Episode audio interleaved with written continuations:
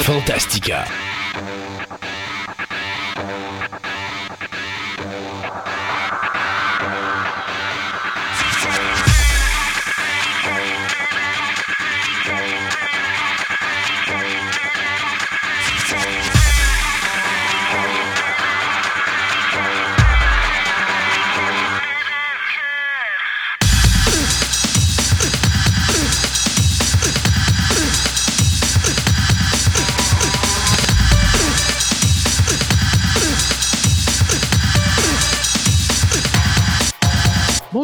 Messieurs, bienvenue à l'émission numéro 81 de Fantastica. Mon nom est Christophe Lassens et euh, face à moi, dans mon petit écran, en haut à droite, je vois Sébastien qui euh, probablement danse dans sa tête avec la musique de Skype et qui va de gauche à droite. Bonjour Sébastien Côté. Allez, oh. Comment ça va? Oui, ça va bien. ben, pas toi de parler. Comme je disais tantôt, j'ai eu un petit dégât d'eau un matin, donc euh, j'ai pas vraiment eu la préparation habituelle, mais bon on fait avec. Là, j'ai deux fans qui sèchent mon plancher autour de mon ordinateur et j'ai les pieds gelés. Bon, fait que tu vas pogner la grippe. Ah bah oui, si je tousse en plein milieu de la... C'est pas, le COVID? C'est pas le COVID, c'est vraiment un refroidissement accéléré des pieds. Tu vas, tu vas pogner un bon rub. Ouais. Aujourd'hui à l'émission, donc, on va parler astronomie avec François, plus précisément le dernier chapitre de la déconstruction des trous noirs. Euh, Julien, lui, du côté du comic book, nous amène au Japon. Il va nous parler de ce que Stanley a fait là-bas. Euh, du côté de la science et technologie, écoute, j'étais tellement écœuré que tu me parles de ça, puis tu voulais absolument parler de Nikola Tesla, Sébastien, que j'ai dit, bon, écoute, tu vas nous parler de Sébastien, de pas de Sébastien, mais de Nikola Tesla aujourd'hui. Alors, oui, puis tu t'amuses pas à peu près parce que je t'ai laissé toute la place pour Nikola Tesla. Ah non, non, Nikola Tesla est, est un phénomène. Oui, effectivement. Donc, c'est intéressant à parler. Et en entrevue aujourd'hui, nous allons avoir Stacy Boisvert, euh, ou si vous préférez, euh, Titsuki Art, euh, donc qui va être avec nous en fin d'émission. Euh, et pour terminer, bien, écoutez, on fait quelque chose de spécial aujourd'hui dans notre table ronde. On a un décès qui euh, fait partie des décès de la semaine, qui est Ennio Morricone, qui, tant qu'à moi, est probablement le plus grand compositeur de musique de film de tous les temps. Et j'ai décidé de parler un peu de lui dans la table ronde, mais surtout de vous faire un hommage, un hommage musical, un c'est ça, un hommage musical à sa carrière. Donc les 10-15 dernières minutes de ce show-là seront entièrement musicales. Donc, euh, vous allez pouvoir entendre les plus beaux thèmes de la carrière des New Morricone. Euh, je vous ai fait un beau petit montage. Donc, euh, c'est encore une fois une, année 2020 extrêmement difficile. beaucoup de gros décès.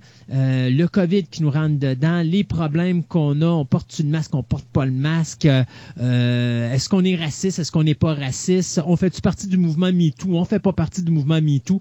Il s'en passe des choses sur la planète. Par chance qu'on s'intéresse juste principalement au cinéma et aux passions parce que sinon on finirait pas. On serait obligé, non, on serait obligé de faire un trois heures à toutes les deux heures d'émission euh, sur les problèmes que la société rencontre présentement. Sur ce, bien, écoute, sans qu'on parle de MeToo, euh, des problèmes de George Floyd ou encore euh, de Opportunate Mask ou pas, qu'est-ce que tu dirais si on allait parler de nouvelles cinématographiques? Oui.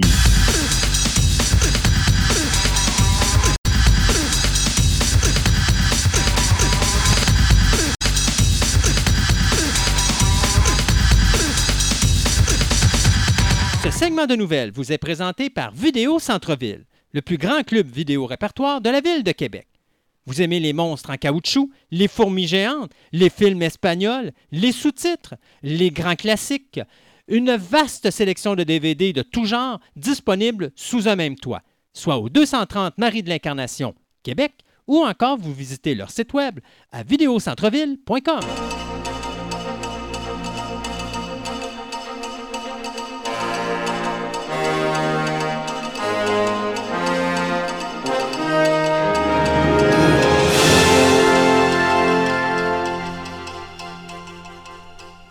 Alors pour ce premier segment de nouvelles, Sébastien, on va comme d'habitude parler des renouvellements et des cancellations au niveau des séries télé. On va commencer par Netflix parce qu'il y a eu beaucoup d'annonces du côté de Netflix. D'abord, Dead to Me, la série qui met en vedette Christina Applegate et Linda Cardellini. Euh, eh bien, on vient de commander une troisième, mais une dernière saison, donc euh, prochaine saison sera la dernière. De Last Kingdom, eh bien, on aura droit à une cinquième saison qui sera constituée de 10 épisodes. Du côté de The Chilling Adventures of Sabrina, ben ça c'est la surprise parce que Netflix qui euh, avait euh, Tire la plug. Ouais, c'est ça. Au début, ils avaient annoncé, ils disaient, bon, on va faire la saison 2, on vous confirme la saison 3, on vous confirme la saison 4, puis on n'avait même pas encore la saison 1 de faite. Ben là, on vient d'annoncer que la, la quatrième saison de euh, Chilling Adventures of Sabrina sera bel et bien la dernière. Et on cancelle également le spin-off qui devait avoir lieu entre Sabrina et Riverdale du CW. Je me demande si ça, ça n'a pas un petit, un petit lien derrière la décision de canceller Sabrina. On verra bien.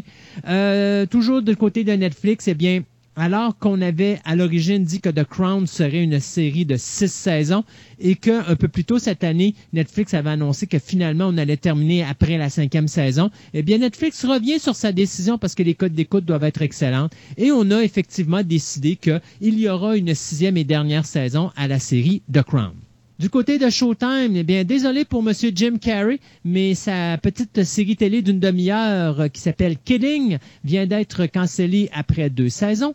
Euh, HBO, de son côté, vient de mettre un terme à la série euh, de comédie, on pourrait dire, dramatique euh, Run, qui met en vedette Merritt Wever et Domhnall Gleeson après une seule saison.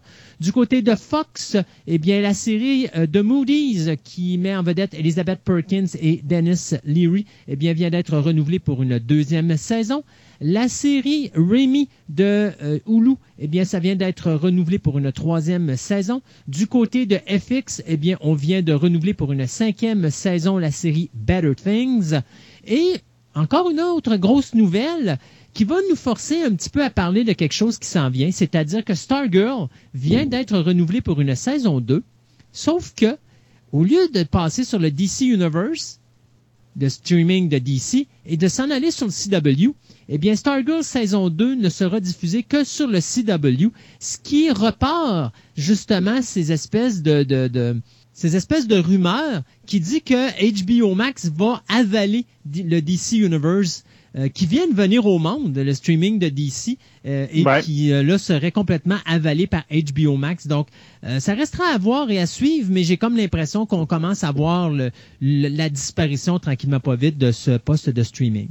Du Et côté, étrangement, il paraît que Stargirl est très bien. oui, effectivement, Je mais même pas essayé, là, parce que je me suis comme déconnecté du DC Universe, là, mais euh, ça a l'air que c'est très bien. Donc, pour ceux qui sont intéressés, c'est peut-être un côté rafraîchissant euh, qu'ils ont Ben, fait avec cette J'ai série j'ai comme l'impression que le CW va devenir la maison des séries télé de euh, DC Comics parce que euh, je trouve que là, présentement, Warner Brothers, ils ont beaucoup trop de streaming. Fait que le fait de voir arriver DC Universe, puis tout de suite après de voir HBO Max, je pense pas que DC Universe soit capable de supporter des un financement euh, aussi élevé que euh, de partir des séries comme justement Swamp Thing, Stargirl et toutes les autres séries qui existent sur ce poste-là. Mais un poste comme HBO Max, un peu comme Disney le fait avec Marvel, un poste comme, un poste comme HBO Max a plus de power, a plus de revenus, a plus de possibilités. Et je pense que c'est une bonne décision de simplement euh, incorporer à l'intérieur de HBO Max toute la programmation de DC Universe et profiter du CW pour justement libérer un peu de financement puis renvoyer ça à un poste de télévision professionnel où lui, il y a des publicités puis tout ça. Donc, ça aide au financement et tout et tout et tout. Euh, une autre décision qui est vraiment bizarre, c'est Quibi.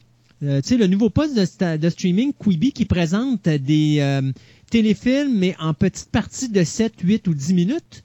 Euh, Ouais, ouais, ouais. alors, eux autres qui avaient commencé quand même avec 910 000 euh, personnes euh, qui se sont abonnés, entre guillemets, gratuitement au poste de streaming, bien, Quibi vient d'annoncer qu'on renouvelle pour une deuxième saison Most Dangerous Game, qui met en vedette Liam euh, Hemsworth et euh, Christophe Waltz.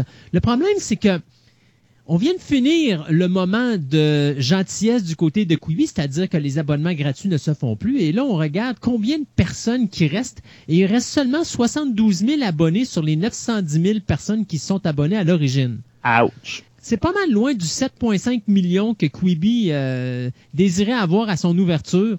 Fait que J'ai pas l'impression que Quibi va rester vivant longtemps. J'espère juste qu'on va avoir la chance de voir l'espèce de programme que Steven Spielberg avait annoncé puis qu'on avait annoncé ici en Onde, qui était une sorte de télésérie d'horreur dont les épisodes devaient être présentés à partir de minuit le soir. Euh, je sais pas si tu t'en rappelles, on avait parlé de ça à un moment donné. Oui, oui, oui. Euh, C'était justement sur Quibi. Alors, j'ai hâte de voir ce qui va se passer avec ce poste de streaming-là, mais pour le moment, disons que ça regarde pas très bien pour eux autres. C'est peut-être le format, là, je sais pas, là, l'histoire de 10 minutes, puis tout. Je sais pas, peut-être que ça... Ils ont peut-être estimé que ah, tout le monde écoute euh, du Twitter, puis de fun la même, c'est avec des, des petites vidéos de très très courts, là. Hmm. Peut-être qu'ils euh, ont estimé que ça, il y avait une population pour ça, au bout de la ligne, peut-être que c'est pas ça que le monde veut. Là. Exactement. Euh, OK, on va aller du côté du cinéma. D'abord, Universal Pictures a annoncé euh, trois ou quatre reports. Euh, Candyman, qui devait sortir le 25 septembre, ben, s'est reporté au 16 octobre 2020.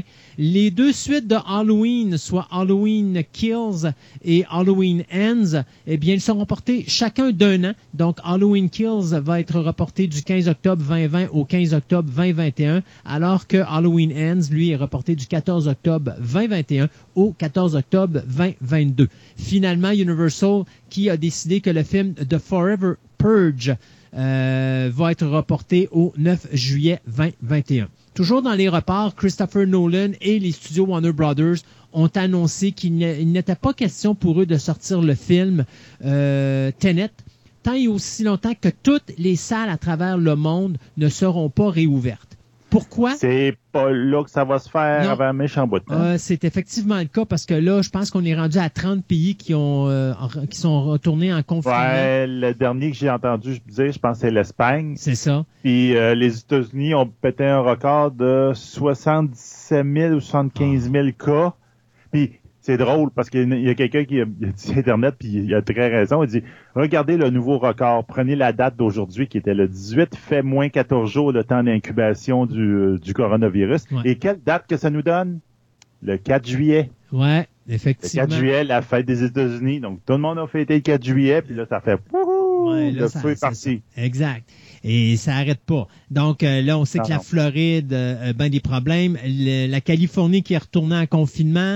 On reparle encore d'arrêter tous les endroits où il y a des plateaux de tournage, des salles de cinéma, choses comme ça. Donc Nolan, lui, ce qu'il dit, c'est pour éviter le piratage. C'est-à-dire, mettons qu'on sortirait le film à telle place, puis que là, ben, il y a du monde qui le pirate puis qui envoie ça sur le web, puis que les gens vont le pirater parce que là, ils peuvent pas aller le voir dans leur salle de cinéma euh, à eux. Ben, pour éviter de perdre de l'argent, Nolan et Warner Brothers se sont entendus pour dire que tant et aussi longtemps que tous les cinémas à travers le monde ne seront pas ouverts, ce film-là ne sort pas en salle. Et il faut confirmer que Tenet est supposé être le premier film qui va ouvrir la saison du cinéma. Donc, tant que Tenet sort pas, les autres, à moins qu'il y ait quelque chose qui se passe à la dernière seconde puis qu'il y ait une compagnie qui décide de se risquer, ben, euh, oubliez ça, il n'y a pas, euh, a pas de possibilité pour d'autres films de sortir.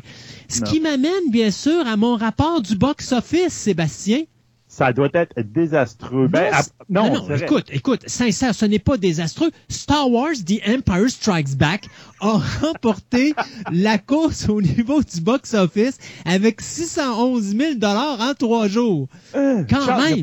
Il a, battu Jaws. Il a battu Jaws qui, quand même, à sa troisième semaine, est rendu en huitième place parce qu'il a encore ramassé quand même 140 000 dollars en trois jours. Faut quand même le faire.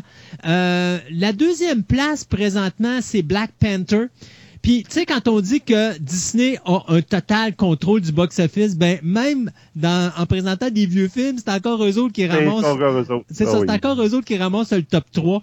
Parce qu'après Black Panther qui a ramassé 367 000 en trois jours, c'est Inside Out de Pixar qui a fait 340 000 en trois jours, euh, suivi par une nouveauté de IFC qui est Relic, qui lui a ramassé 236 000 Jurassic Park arrive bien sûr en bon cinquième de Universal avec 227 000 Les Goonies de Warner Brothers qui arrive à 213 000 en sixième place. La septième place, encore là une nouveauté qui est Palm Spring qui a été faite par Neon Pictures qui lui a ramassé 164 000 en huitième place, on a euh, Gremlins qui, lui, arrive avec 140 000 tout comme Jaws qui euh, tient tête à Gremlins avec 140 000 Donc, Mais c'est épouvantable. On parle d'un box-office qui est mille fois plus petit que d'habitude en argent. Oui, mais faut dire que c'est des films qui datent d'il y a quasiment mille ans. Oui, c'est sûr, ça, je suis parfaitement d'accord. Mathusalem, il les a aimés, il, il a fait la critique là, Oui. de, de ces films-là, mais c'est juste que c'est tu, tu, tu, tu- tu vois la- l'ampleur Oui. du trou financier que c'est en train de, faire. Exact. Et, Les cinémas vont avoir de la misère et je sais pas comment ils vont survivre. et tu sais, on parle qu'en moyenne, c'est à peu près trop. Regarde, dans le cas, dans le cas de films comme Black Panther, Inside Out ou The Empire Strikes Back, on parle à peu près 400, entre 400 et 450 cinémas à travers les États-Unis. Donc, c'est pas beaucoup là, de salles. Sais, Jaws qui arrive à 140 000, dites-vous qu'il y a juste 180 salles de cinéma qui l'ont distribué aux États-Unis contre 59 cinémas pour Gremlins. Donc, Gremlins a fait plus d'argent que Jaws à cause de sa... Tu sais, si on regarde le ratio 59 salles à 140 000 pièces de ramasser face à 179 salles pour Jaws et 140 000 pièces de ramasser. Donc, tu sais, oui, c'est catastrophique, mais d'un autre côté, tu te dis des films comme euh, Star Wars qui va être distribué dans 400 salles puis qui va quand même chercher 611 000 pièces, c'est quand même pas si pire. Là, Non, non, c'est quand même pas si pire. Mais tu sais, une ville, ben, je parle euh, d'un Québec. C'est euh, le, le Clap, il, il a fait une nouvelle salle, puis il a créé une nouvelle, un nouveau cinéma, le Clap. Puis c'est comme si tu dis, regarde, comment ils vont faire pour Payer. rembourser, payer leur- leurs investissements? S'ils s'attendaient, hein, ça marchait super bien, là, celui qui est pas loin de chez nous, t'es à 5 minutes de chez nous, mais Ouais. c'est comme, ah, là, moi, j'ai j'ai peur qu'il ferme.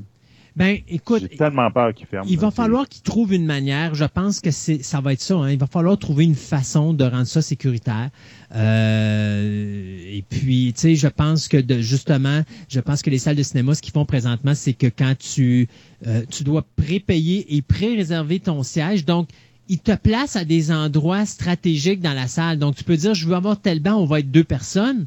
Mais eux autres calculent que le banc de gauche et le banc de droite de ces deux sièges-là sont libres, ils sont pas occupés, ils sont pas occupés. Donc, ça permet quand même d'avoir un certain contrôle.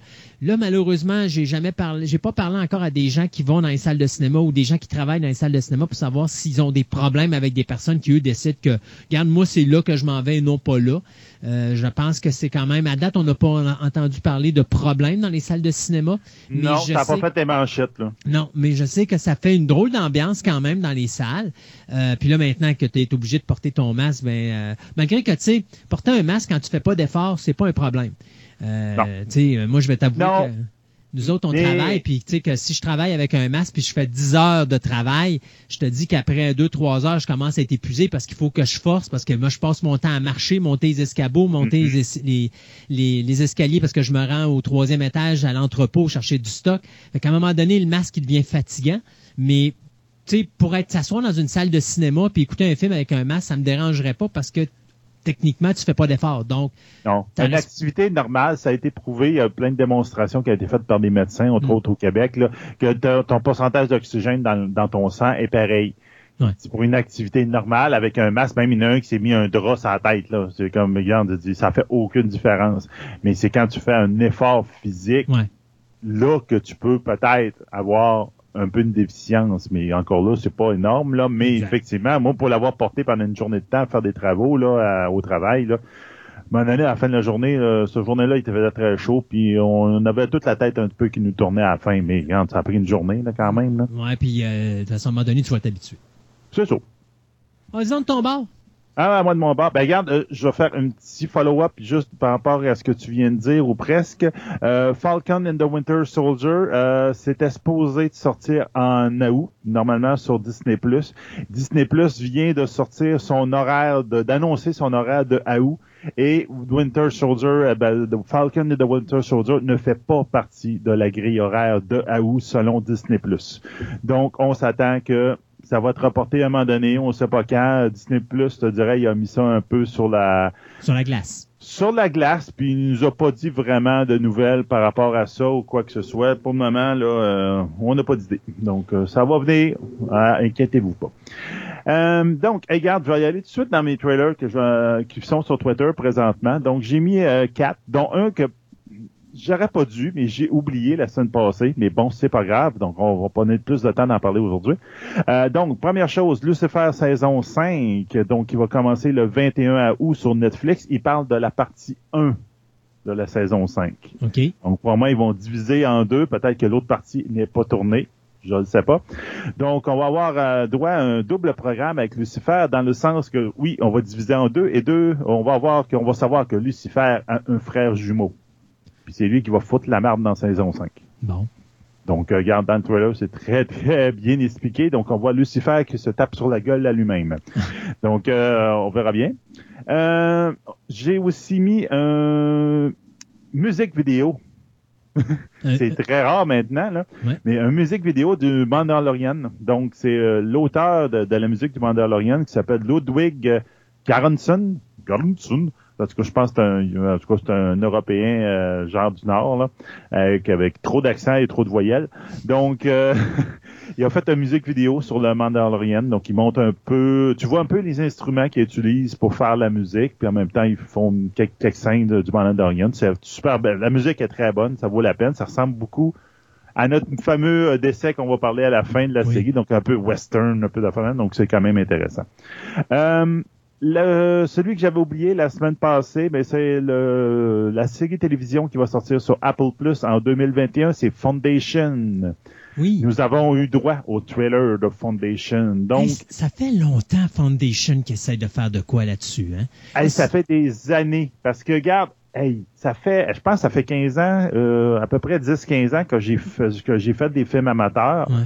Puis quand cette époque-là, donc il y a même plus que 15 ans, euh, je, je regardais pour faire des, euh, on appelle ça des matte painting. Oui. Donc j'étais inscrit à plein de places où ils faisaient du matte painting pour avoir des techniques pour tout pour nos films qu'on faisait. Puis il y avait quelqu'un qui avait partagé un matte painting de Foundation à cette époque-là. Puis le gars nous l'avait dit, j'ai été mandaté pour faire des matte painting de Foundation parce qu'il comment il pense à en faire un.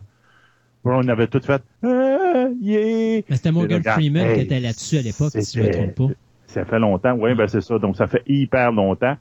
Puis là, finalement, on va avoir droit à quelque chose. Le trailer nous donne quand même une idée. Ça a l'air particulier, ça a des bons acteurs, euh, des beaux effets. Donc on va voir ce que ça va donner. Moi, j'ai- j'ai une grosse appréhension parce que c'est pas facile à aborder Foundation, mais s'ils le font bien, ça va être un show de science-fiction excellent parce que c'est vraiment très bon. Les romans sont parfaits. Mais, Mais c'est difficile parce que ça se passe sur plusieurs, plusieurs, plusieurs générations. mais tu sais, le fait, le fait de le faire en série télé, je pense que c'était la meilleure façon de Oui. le faire. Parce qu'au cinéma, ça aurait donné un Dune de 1984 de David Lynch, c'est-à-dire que visuellement, c'est époustouflant, mais tu peux pas prendre un concept de Dune puis mettre ça dans un film. C'est c'est trop complexe, c'est trop, tu t'as trop de choses, t'as trop d'informations qui sont dictées et t'as pas assez de temps pour le faire. Euh, alors, de faire Foundation pour la télévision, c'est une excellente idée. Est-ce que euh, Freeman est encore impliqué dans ce projet-là? Parce que c'est lui qui avait acheté les droits à l'époque, là. Je ne sais plus s'il est impliqué maintenant là-dedans. Je pense pas. Je pense qu'il a vraiment été évacué avec Apple Plus qui a acheté, euh, ben, Apple TV Plus qui a acheté le, Donc, ça veut le- dire les dû- droits. il a dû laisser aller les droits quelque part à un moment donné. Ouais, ben, à un moment donné, ben, probablement comme il n'y a rien qui se faisait, les droits ont fini par tomber puis il les a pas renouvelés. Là. Ouais. Il faudrait vérifier. Il est peut-être impliqué à quelque part, mais en tout cas, en ce moment, je te dirais c'est obscur. S'il y a un lien, là, on n'entend pas parler. Puis le dernier trailer, euh, que quand je l'ai j'ai dit ah, il est sorti. Hein, je vais le chercher sur Internet. Et la première chose que je trouvais, c'était pas le trailer, c'était le monde qui blastait le trailer. pour Oh. dire que ça n'a pas été bien là pour la sortie. C'est Lower Deck. Donc le dessin animé de Star Trek qui s'appelle Lower Deck. euh, qui va sortir sur euh, CTV Travel Channel puis euh, t'as peu c'est comment euh, CBS. CBS, CBS All Access, mais il parle aussi de Sci-Fi Channel. Donc, j'ai l'impression que Sci-Fi Channel, il va avoir un droit, peut-être un peu plus tard. Là. Euh, ils vont sortir le 6 à août. J'avoue que, regarde, je, on- je pense que je l'avais dit, c'est le dernier épisode, l'autre avant, qu'on a parlé d'un petit peu de Lower Deck, là, puis que j'attendais de voir, puis j'ai vu le trailer, puis je suis encore moins sûr. Mais c'est Sci-Fi qui est impliqué. Il n'y a rien de beau sur Sci-Fi Channel. C'est, je le sais pas. Là, c'est vraiment, on- ils vont tomber probablement dans la parodie de Star Trek, Ouais. 100%. Ce qui peut être intéressant, c'est les gens de Rick et Morty qui sont en partie en arrière de ça. Hmm. Il faut que tu t'attendes que ça soit du, ben, Ça- pas ça- du pipi caca, là, ça mais sera pas bon, on propre. sait, c'est- ça sera pas propre. Ouais. Puis j'ai l'impression que c'est ça que les fans ont, sont arrivés avec une claque à la gueule, puis ont fait, OK, pourquoi qu'on voit une scène euh, pas de culotte à un moment donné dans une, dans une shuttle base? C'est comme, Ouais, non, c'est ça. Mais ça, ça va. tu vois un peu le genre, là. C'est ça. Puis ils vont, ils vont jouer là-dessus. Donc, c'est vraiment, là, à un moment donné, même dans le trailer, il dit, il dit Ah, on est où sur la- le, le vaisseau? On est-tu là? Puis ils montrent la place où il y a le deck. Puis tout. Ouais. Ah, non, non, nous autres, on est plus dans le coin en bas ici, là, à gauche. C'est comme. Ouais. C'est euh, puis là c'est comme eux autres ils idolâtrent, les gens du bridge là, les gens du bridge c'est eux autres qui ont les aventures, qui ont le spotlight sur eux autres, puis les autres ils l'auront jamais là, c'est donc euh, en tout cas, ça peut être intéressant, mais euh, j'ai l'impression ben, je vous dirais aux gens attendez, regardez, puis faites-vous une idée. Mais je suis tellement pas sûr que ça va plaire à tout le monde. Mais c'est pas ça, écoute. fans de Star Trek, je suis même pas sûr que ça les. Si ce sont les gens derrière Rick and Morty, attelez-vous, vous allez avoir du Rick and Morty dans l'univers de. Star Trek, OK? Donc, ça. ça va, être- ça va être de l'humour gras. Ça, ça- ça- oubliez. C'est ça, exact. Oubliez la, tu sais, oubliez l'univers euh, merveilleux et sharp et tout clean de Star Trek. Ils vont vous nettoyer ça, eux autres, puis ils vont mettre ça tout sale. Euh, c'est sûr et certain. Donc, il faut, tu sais, quand tu écoutes un programme, faut pas que tu l'écoutes comme tu veux l'écouter. faut que tu l'écoutes pour, pour la raison pour laquelle il a été fait. Donc, si l'idée, c'est de faire quelque chose de totalement différent dans l'univers de Star Trek puis d'être irrévérencieux de l'univers de Star Trek, ben, euh, écoutez-le pas si vous voulez pas voir ça. Parce que c'est ce que vous allez avoir comme produit. tu sais. Surtout quand t'as t'as juste à regarder qui est derrière le produit puis ça te donne, ça te donne exactement c'est quoi le produit. Mais Tu c'est si ça, mais faut, si faut que tu fasses attention. Oui, mais tu sais, garde, là, ça- Sébastien, sérieux, là. Si je m'en vais écouter un film de Steven Spielberg, tu t'entends que j'aurais pas un film de Michael Bay d'en face. Oui, je suis parfaitement d'accord. Si je vais voir Michael Bay, faut pas que je m'attende à avoir du Steven Spielberg d'en face. Mhm. Bon, ben, c'est à peu près la même affaire. Attelez-vous C'est juste que tu as la grosse étiquette Star Trek. Donc, c'est le monde qui veut voir Star Trek qui vont aller voir Star- en premier la série. C'est eux autres qui vont faire le spike des premiers épisodes là, Oui, pour dire mais- on a eu. Mais après ça, faut que tu dises OK, eux autres, ils vont peut-être lâcher le show parce que c'est pas du Star Trek. Ils vont lâcher le show, mais il faut que tu attires d'autres personnes pour l'écouter, pour faire Mais les gens de. Rick and Morty vont aller l'écouter, puis eux vont triper. Puis c'est peut-être cette clientèle-là qui va devenir un futur clientèle Trekkie, mais qui vont débarquer parce que les autres, ils vont dire c'est trop clean. C'est possible, Ouais. c'est ça, mais c'est juste que ça dépend comment ta publicité que c'est de même. Parce qu'il y a plusieurs shows de TV qui se sont fait ramasser de même. Oui. Tu sais, euh, Kindred et Embrace, Ah oui. ça a été ça son bon. problème. Oui, c'était bon. Mais ils ont commencé d'une manière, ils ont, ils ont publicisé d'une manière, le monde est arrivé là, puis ils ont, fait, ils ont commencé à écouter, ils disent, non, c'est pas ça que je m'attendais, puis ils ont lâché le show, puis les personnes qui auraient aimé le show sont embarquées trop tard Ouais. dans le show, puis là, il a tombé parce qu'il n'y a plus de code d'écoute. Ben, en réalité, il n'est pas juste tombé, ouais. mais il n'est ben, pas il juste tombé à cause des codes d'écoute. Il faut se rappeler que l'acteur principal est Ben, décédé aussi l'acteur, d'un accident de moto. c'est sûr, ça aide pas, là. Quel- ça, c'était Mais, tragique si tu te rappelles cet événement-là. Hein. Le gars vient d'apprendre que sa femme est enceinte, puis la même journée, il se tue en accident de moto. Ouais. Tu sais, ça, comme c'est quoi, c'est... ah, En tout cas. Non, c'est la, la vie des fois, Ouais. c'est- c'est euh, c'est pas correct. Là, on- Ben, life, is a, life is a bitch. Ouais. Comme il dit ça en anglais. Donc, en tout cas, c'est ça. Je vous dis au monde, si vous aimez ça, Rick and Morty, allez voir. Ça peut être très intéressant. Un Rick and Morty euh, vraiment sci-fi puis qui se moque de Star Trek, ça peut être très bon. C'est juste que, en tout cas, j'ai des appréhensions puis j'ai des peurs par rapport à l'auditoire qui saura pas où se garocher. Euh, verra bien. moi, je vais y aller avec deux petites nouvelles rapides. Gotham Central, ben, en vérité, ça- la nouvelle s'appelle Gotham Central, mais c'est pas Gotham Central. C'est que Warner Brothers euh, est en train de développer une série télé qui sera un spin-off du film de Matt Reeves de Batman. Puis, euh, un des gars qui est derrière ce projet-là, qui s'appelle Justin Crow, lui dit, ça va être probablement, ben, ça ressemble pas mal à un concept qui est une adaptation du comic book Gotham Central, qui suit comme les aventures du euh, GCPD, donc le Gotham Police Department, euh, donc du Gotham City Police Department. Donc c'est vraiment les policiers de Gotham. Et là, de ce qu'on dit, c'est que cette série-là serait comme un prequel au film de Matt Reeves, c'est-à-dire qu'on va présenter on va montrer comment que Gotham est tombé dans la corruption et puis que c'est devenu infesté de criminels, puis comment que la police a essayé de se battre contre ça, mais que la dérape a pogné, ce qui est forcé la venue du personnage de Batman. Donc, euh, tout ce qu'on sait présentement, c'est que euh, c'est un projet que Warner Brothers ont commencé à travailler et que euh, on a embauché Terrence Winter, qui est le showrunner de la série euh, Boardwalk Empire qui serait derrière le projet. On n'a pas d'idée présentement si Robert Pattinson sera ou fera une apparition en tant que Bruce Wayne dans la série, mais en tout cas, on attendra. Moi, honnêtement, je suis présentement sur Gotham.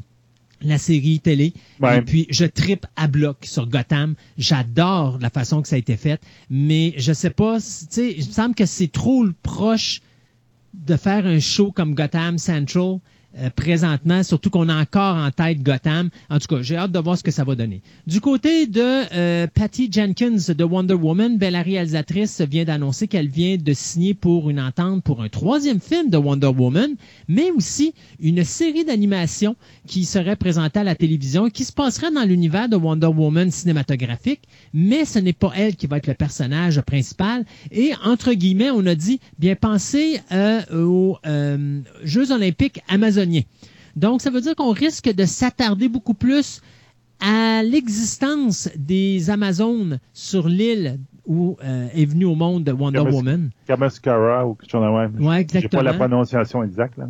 C'est Themyscira. Présentement, on est en train de négocier ces deux produits-là.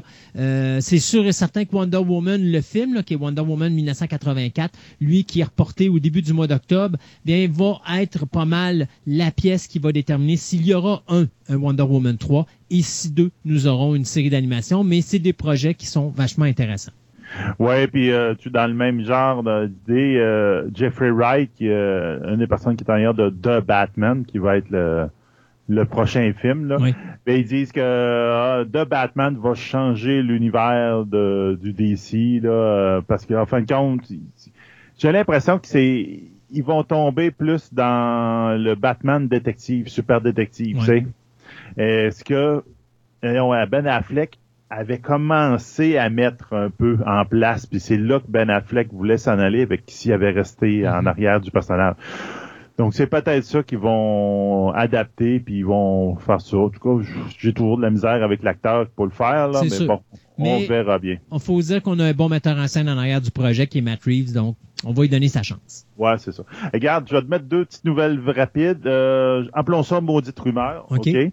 Ben, l'une, c'est pas une rumeur, mais bon, en tout cas, euh, Tom Holland a mis une, une petite photo sur Internet euh, montrant le, le, sa chaise de Na- Nate, donc Nathan Drake, donc de, de Uncharted. Donc, il vient de dire que qui, qui commencerait le tournage de Un- Uncharted. Mais regarde, on le sait que depuis tellement longtemps qu'on en entend parler, puis en plus avec le coronavirus, ils vont peut-être juste faire un tour de bobine puis ils vont arrêter, là, on verra bien. Mais ça a l'air qu'il pourrait sortir. Et ça serait euh, sur les bonnes tracks pour une fois. En tout cas, il y en a le nombre de fois qu'on en parle, puis qu'au bout de la ligne, il n'y a rien qui se fait. Là. Moi, je commence à trouver ça, c'est une rumeur. Là.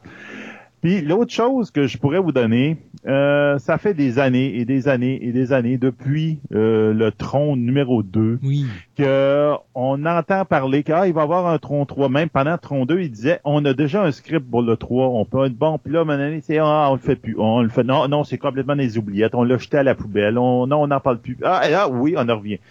Donc là, euh, juin 2020, euh, il y a une grosse rumeur qui a circulé, puis bon, euh, ça a l'air que c'est vrai, dans le sens que Daft Punk a été approché pour revenir pour euh, faire la musique de Tron 3. Ouais. Donc, si tu es rendu au minimum, au moins, pour parler avec le gars qui fait la musique, pour dire, Ben, les Hey, gars, en réalité, parce que c'est les deux gars, gars. ouais, c'est deux gars, c'est dire, parce que on s'entend que Tron, là, 3, c'est, oui, c'est Daft Punk, mais Ouais. d'autres, c'est Trapanese. Mhm. Euh, je me rappelle, Jo- Joseph, pense, Trapanese, je me rappelle pas son nom, son autre nom, là. Trapanese qui fait, c'est lui qui fait le cœur de la musique, mais Daft Punk qui donne la sonorité, donc les deux ensemble, c'est parfait, là. Euh, S'ils sont rendus là, ben peut-être qu'on va avoir un tronc 3. En tout cas, Hmm, ben, bon. Euh, ben, regarde, c'est, ça, euh, ben, des wish, wishful thinking, comme on dit en anglais. Donc, euh, attendez, euh, me- mettez votre, euh, votre, euh, voyons, votre chapelet sur votre, votre corde à linge. Peut-être qu'on va avoir un tronc 3. On va espérer. Euh, moi, je m'en fous si on l'a ou on l'a pas. Si on l'a, je veux qu'il soit bon. Euh, Oui. Moi, je finis les segments de nouvelles avec la nouvelle suivante. Marvel qui euh, fait un uppercut à nouveau avec euh, la compagnie Dark Horse en leur volant la licence de Alien et Predator. Donc, après Ben Star oui. Wars, Alien et Predator, donc les deux licences. Dark Horse, je sais pas où ils s'en vont, là, mais honnêtement, ils commencent à perdre leur gros canon. Euh, Ouais. Il faut dire que la, la licence de Alien et Predator en comic book, Dark Horse avait ça depuis 1988 et 1989 respectivement. Donc, c'était Écoute, c'était c'était devenu associé à Dark Horse, tout comme Star Wars a été là pendant très longtemps. Alors, j'ai hâte de voir parce qu'ils ont perdu euh, quand même Buffy et Angel à Boom Studio, je pense, ainsi que Firefly. Là, ils perdent dans Alien, Predator, après avoir perdu Star Wars. Il aurait juste Mick Mignola avec son univers qui, encore là, Hellboy, techniquement, est arrêté, mais il continue avec les BPRDs. Euh, c'est quand même, c'est rough. J'ai hâte de voir où s'en va Dark Horse, mais il commence à manquer de stock. Pour ceux qui connaissent pas Dark Horse, ben, il faut dire que Dark Horse, c'est eux qui ont parti Sin City. C'est eux qui ont parti Hellboy. C'est eux qui ont parti le Goon. C'est eux qui étaient euh, la maison mère pour Buffy, Angel et Firefly avant que ça soit transféré. C'est eux qui ont été la plus grosse maison de, de production de comics de l'univers de Star Wars à l'époque. Même chose dans l'univers de Alien et Predator. C'est eux qui s'occupent aussi du masque. Euh, pour les amateurs de manga, Usagi euh, Yojimbo aussi, c'est eux autres. Man Man, Hardboiled. En tout cas, écoutez, c'est quand même une grosse maison de production au niveau du comic book.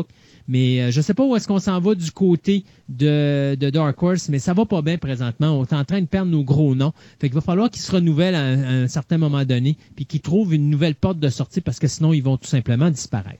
On Donc ça, ça veut Oui. dire qu'on va avoir droit à, attendez-vous, Alien, alors on a eu Alien, Super- Superman et compagnie Batman, ben Ouais. là on va avoir Alien avec Iron Man euh, et compagnie, là, ça Ouais. va être les Avengers qui vont se pogner contre Alien et Ouais, compagnie. les Guardians of the Galaxy vont rencontrer euh, les aliens et les prédateurs à un moment donné dans leur carrière, c'est sûr. Sûr. C'est sûr. Euh, on s'arrête euh, le temps de chronique et on vous revient dans quelques... Dans à peu près une heure là, pour euh, le deuxième segment des nouvelles.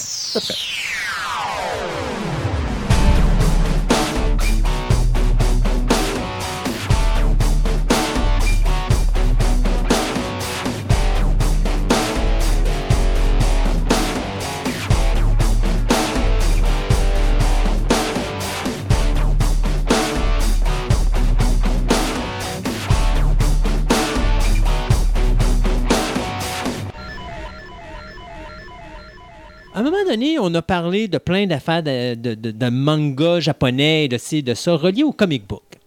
Et on a parlé du Batmanga, on a parlé... euh, Dans l'univers Marvel. euh, ouais, dans- dans l'univers Marvel. le man- Le Mangaverse. C'est ça. Mais là, on va pas être loin de cet univers-là. Non. Parce qu'on va parler de Stanley et l'univers du euh, Japon. Ouais, parce que dans le fond, tu avais déjà fait une chronique sur Stanley. Fait que je me voyais mal, après son décès, fait que je me voyais mal refaire ta job. c'est sûr. mais j'ai- un côté, un pan de la vie de Stanley qu'on a qu'on connaît un peu moins, c'est Stanley a fait beaucoup affaires au Japon au fil des années. Mhm. Pas autant qu'il n'a pas inventé la roue là-bas non plus. Il n'a pas écrit Dragon Ball. Mais depuis les années 70, Stanley va être assez présent au Japon, un peu parce que, comme je l'avais dit dans nos chroniques, Marvel a souvent essayé de percer le marché japonais, Ouais. avec plus ou moins de succès. Euh, mais Stanley s'est toujours intéressé et a fait beaucoup de liens au Japon. à- au fil de ces années-là, puis au fil de ces tentatives-là de Marvel de s'impliquer, de s'imposer au Japon, ce qui a, comme dit, plus ou moins marché. Ça a commencé dans les années 70 avec l'adaptation de Spider-Man au Japon en Sentai, c'est-à-dire les, un peu les Power Rangers, Mhm. où c'est que Spider-Man avait un robot géant, puis il venait de l'enfer, puis que ses pouvoirs venaient d'un extraterrestre. C'était n'importe quoi. Euh, dans son, son robot, c'était Léopardon. Fait qu'est-ce qu'un léopard a à voir avec un putain d'araignée, je le sais pas. Euh, mais pour voir des sketchs de ça sur YouTube, tapez Spider-Man Japon ou Spider-Man, vous allez rire, c'est n'importe Mais quoi. quand il écrivait, est-ce que c'est lui qui écrivait ou il faisait juste Non, mettre il sa était griffe? consultant. OK, Il c'est ça. Vu que c'est lui le créateur à part Kirby, là, Ouais. toujours Jack Kirby. D'ailleurs, faire une chronique sur Jack Kirby à un moment donné, l'homme l'homme oublié de Marvel. Ouais. Euh, oublié, oui, non, parce que les vrais fans savent que ils partagent comment 50% du mérite avec Stan Lee. Puis les casuals, ben, le monde qui vont choisir les films, dans Stan Lee a tout inventé. Non, Mais, Kirby. non. Mais la différence, et euh, je n'avais parlé dans ma chronique sur Stanley, la game, c'est que Stanley est un gars qui est beaucoup plus verbal. Il était le visage de que- Marvel. Oui, alors que Kirby est un gars renfermé. Euh, Stanley, il, va en avant, il parle aux gens, il va... Il est partout. Hey, comment ça va, toi? Il est humain, il est... Kirby était dans un Kirby, coin, il, il est dans son là. coin, c'est un gars de garde-robe. Il veut, Ouais. tu il veut pas rien Lui, savoir il veut du sa monde. planche à dessin, puis il était. Exactement. Alors, à un moment donné, j'ai déjà dit dans ma chronique, Stanley n'a pas nécessairement pris la Non, Il place. n'a pas eu le mérite, mais il se l'est fait donner parce qu'il était en avant. Les gens, parce que lui est en avant, les gens disaient Ouais, mais c'est Stanley qui a fait ça. Mais Stanley a été le seul, et il faut s'en rappeler, le seul qui a, à un moment donné, dit Telle personne, c'est l'artiste. Telle personne, c'est le scénariste. Telle personne, c'est l'encreur. Ça se faisait pas avant Stanley. Non, c'est Stanley qui a Donc, c'est. C'est beau de bitcher sur Stanley une fois de temps en temps, mais c'est parce qu'il faut donner aussi au gars ce qui est donné. Puis avant lui, il n'y a personne qui disait, mettons, euh, telle personne a fait telle œuvre, que ce soit écriture, que ce soit ancrage, que ce soit euh, dessin, que ce soit n'importe quoi. C'est Stanley qui a parti ça. Mm. Et donc, de dire que. Moi, je suis pas d'accord de dire qu'il a pris la place En de Kirby, mais pense- c'est juste que je pense que Kirby était frustré parce qu'il n'était pas capable de faire ce que Stanley faisait. C'est ça. Mais Stanley, parce qu'il le faisait, c'est lui qui ramassait Je pense que le problème avec Stanley, c'est pas seulement qu'il a pris le mérite, c'est qu'il se l'est fait donner, Oui. puis qu'il l'a jamais contredit. Non. Je pense que c'est ça le problème. Non. Puis ça, à un moment donné, ben, veut, veut pas, pour quelqu'un qui, à un moment donné, se fait. Puis ça, je pense que c'était. Ça, c'est juste prouvé que tu es un être humain. Si à un moment donné, on te met sur un piédestal. Ben, Tu vas pas dire, ben, descendez-moi, les gars. là. Non, tu à un moment donné, tu qu'à accepter puis à aimer d'être sur un C'est piédestal. le problème de Stanley, je pense. C'est pas le fait qu'il l'a pris, le crédit, c'est qu'il se l'est fait donner, puis il a fait, ah ben, OK, Ben, à la longue, il est tombé en amour avec, Avec soi-même, C'est ça, exactement. avec sa légende. Avec euh, sa légende.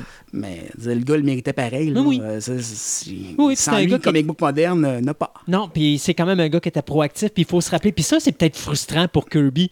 Kirby était au-dessus de Stanley, puis Stanley finalement, il a le- fini en en dessous. de Stanley. Ouais, mais pire, c'est que Stanley aussi, ça aurait- Kirby tout seul, je suis pas sûr qu'il aurait amené le comic book, c'est que Stanley l'a amené non, Non. plus. Je suis pas sûr qu'il aurait amené Marvel avec son, son attitude de garde-robe. Ouais.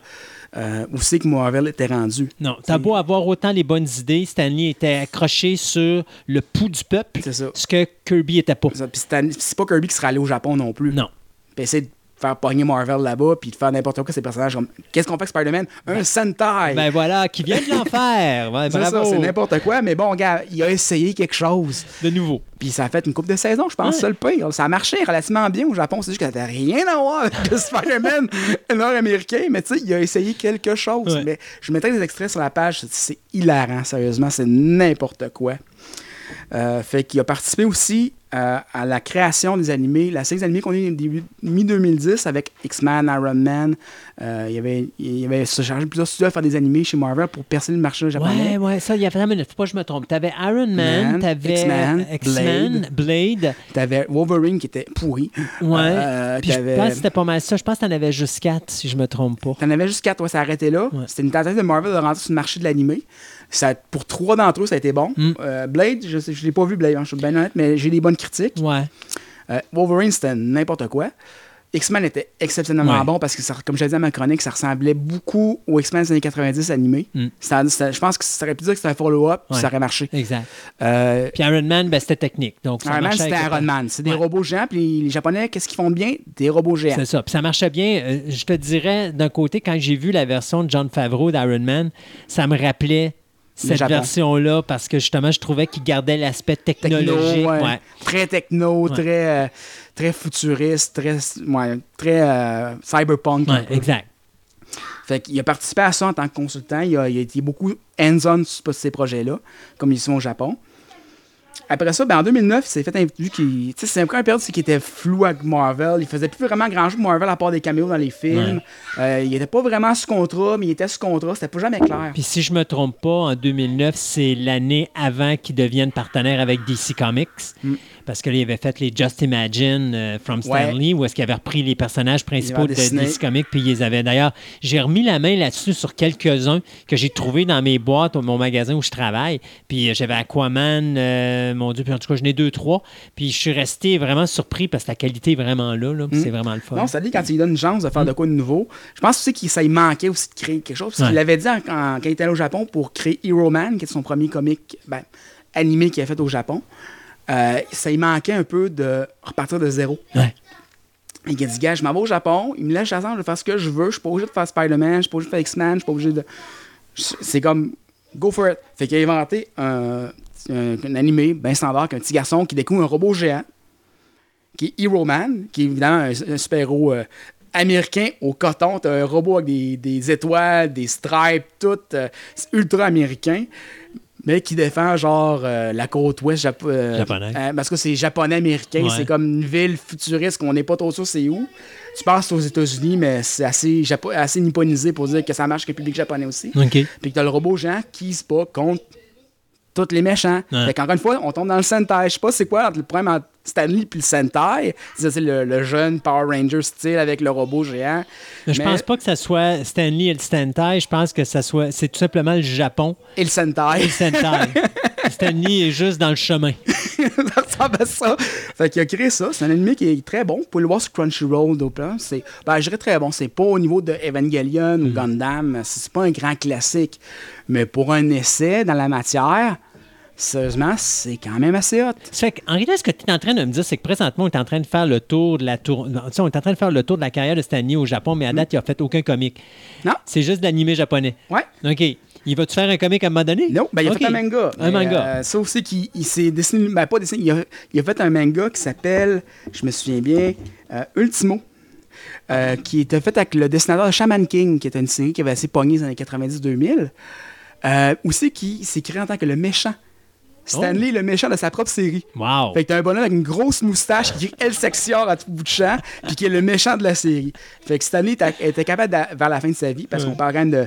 Bon, fin de sa vie, ouais, 2010, euh, dans ces années-là. Ouais. Euh, En tout cas, disons qu'il- D'autodérision. Ouais. Fait que, tu sais, des, des typos de je suis le méchant, je prends tout le mérite. Il y en a là-dedans. Tu sais, on parle de gens qui, tout le monde disait qui prenaient le mérite sur Kirby. Ben, son personnage, c'est un peu genre un peu imbu de lui-même, Mm. prend le mérite pour tout. C'est un, un méchant classique avec la mousti- qui se roule la moustache. euh, Excelsior à, à tout bout de champ. Fait, il est capable d'autodérision quand même, Stanley, même jusqu'à jusqu'à récemment, jusqu'à son décès. Donc, il a fait Ultimo. Il a fait aussi Reflection, euh, qui est un anime qui a fait un peu avant ça, euh, qui a créé, qui a co-créé avec Hiroshi Nagamaha, euh, puis qui était sorti de Crunchyroll, qui a été financé par des compagnies américaines comme Crunchyroll, puis euh, ben, anciennement ADV, c'est Funimation. Euh, parce que Funimation absorbait pas des titres de ADV, mais euh, puis qui a été en partie financé par ça, puis que ça levé. Paraît que c'était très bon, mais moi, honnêtement, j'ai un peu passé sous le radar de ce que j'ai vu. C'est un peu un animé steampunk. Euh, aussi, tu as des, pff, un- des enfants mécaniques. Sa thématique reste toujours dans le robot. Hein. Ouais. Et au Japon, là, je sais pas ce qui a mordu Stanley, mais encore une fois, même dans. Mais comme je dis, d'après moi, c'est le juste. C'est ça, c'est le Japon avec les le. sen- robots, ouais. les Sentai, les robots. Parce on n'est pas dans sais- super-héros. On dirait cette année, c'est comme garder un break aussi de. Tu sais, oui, à Hero Man, il est allé un peu dans le super-héros, il était replongé un peu à ses passions, mais il est un peu resté un peu en arrière sur le super-héros au Japon. Euh, à part pour ses, les, les, les, les, animés qui est sorti d'Iron Man, X-Men, ça, qui a été très hands-on sur la réalisation. Euh, Peut-être pas sur le script, par exemple, mais c'est le même ça parce que c'est quand même ses créations, ou du moins en partie, parce que X-Men, c'est de lui. Euh, Iron Man, pas mal lui, me semble aussi. Ouais. Wolverine, non, par exemple, mais Wolverine fait partie des X-Men, mais Wolverine, c'est pas lui. Euh, puis c'est pour ça que c'est tout croche aussi. Blade non plus, mais en tout cas. Quoique Blade, j'ai peut-être un petit doute pour aller vérifier. Parce que Ouais. Blade, il est plus vieux qu'on pense. Mm. Des fois, on se dit que Blade, c'est c'est 80 années Ben, 90. Blade, c'est dans Tomb of Dracula, numéro. Ouais, puis Stanley, il me semble qu'il avait fait du. Tomb of Dracula. C'est ça. C'était dans les premiers numéros, mais je me rappelle plus le numéro exact. Là. Mm. Euh, mais oui, non, la première apparition de Blade est dans le Tomb of Dracula. Puis il semble qu'il en avait fait beaucoup Mm. du Tomb of Dracula, Stanley, au début, ça- au début de la série. Là, je m'embarque pas là-dedans. Non, là, on est dans le spéculation, on est dans les souvenirs vagues de qu'est-ce que ça. Stanley a fait. Puis Tom of Dracula, ça date. Là, c'est si les années voulez- 70. Puis si vous voulez rire un bon coup, vous allez voir le, le dessin animé de Tom Dracula, où c'est que Dracula perd ses pouvoirs et mange des burgers. C'est pissant. Hey, J'ai jamais vu ça. Ou Frankenstein aussi. Il avait fait Frankenstein aussi, hein? Euh, Ben, L'adaptation Marvel en, réalité, comic. en- T'as trois, t'as trois comics qui avaient été faits. T'avais Tomb of Dracula, t'avais The Frankenstein. Monster- Frankenstein Monster et t'avais Werewolf by Night, Ouais. qui était le trio pack des, de- de- les, de- les Monsters des Universal, Monsters, ouais, là, mais c'est chez ça. Marvel. Puis les animés, ils ont fait des dessins animés de Dracula et de, on s'écarte un peu du sujet, et de Frankenstein, puis les deux sont hilarants parce qu'ils tellement mal vieillis, là. Ah ouais. C'est épouvantable. Mais ça, c'est basé sur les comics, les comics de Marvel. ouais. Ah, ouais. Ouais, ouais, ouais, ouais, ouais. Ah, il faut que je trouve ça. J'ai pas ça dans Ah non, ma- mais Frankenstein, à la fin, où c'est qu'il se suicide, c'est n'importe quoi, là. Non, mais écoute, avec une face de même, tu te suiciderais pas, toi? Peut-être. Ouais, c'est à peu près ce que je me dis. Mais aussi. Dracula qui mange des burgers, c'est. Ouais, ça, non, excuse, il mange pas, il vole un burger puis il le mange à vrai. OK. Mais là, à ce moment-là, c'est parce que, veut, veut pas, il voulait avoir son steak saignant, probablement. Probablement, ouais. Ouais, mais non, ça. il était plus un vampire rendu là. Mais c'est pas grave, ça peut. Tu sais, t'as quand même le goût, hein? Ouais, t'as le goût de viande. Quand t'as le goût de viande, t'as le goût de viande. Ah ouais, ça fait une coupelle de centaines d'années que tu manges du sang, à un moment donné, tu dis bon, ben, je voudrais avoir un steak. Ouais, je vais y en profiter, mais saignant, s'il vous plaît. Fait comme je dis, Stanley au Japon a quand même été une présence marquante.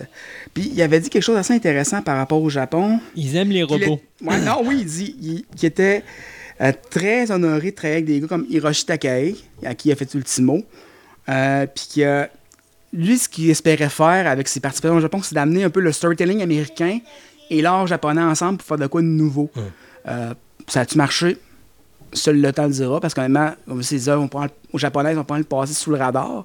Mais il faut quand même pas oublier que Stanley, pour un Américain, était très actif sur la scène culturelle japonaise. Euh, c'est un pays qui avait l'air d'apprécier pas mal, parce que je pense que ça lui permettait d'être over the top, ce qu'il pouvait plus nécessairement faire aux États-Unis, parce qu'il était comme.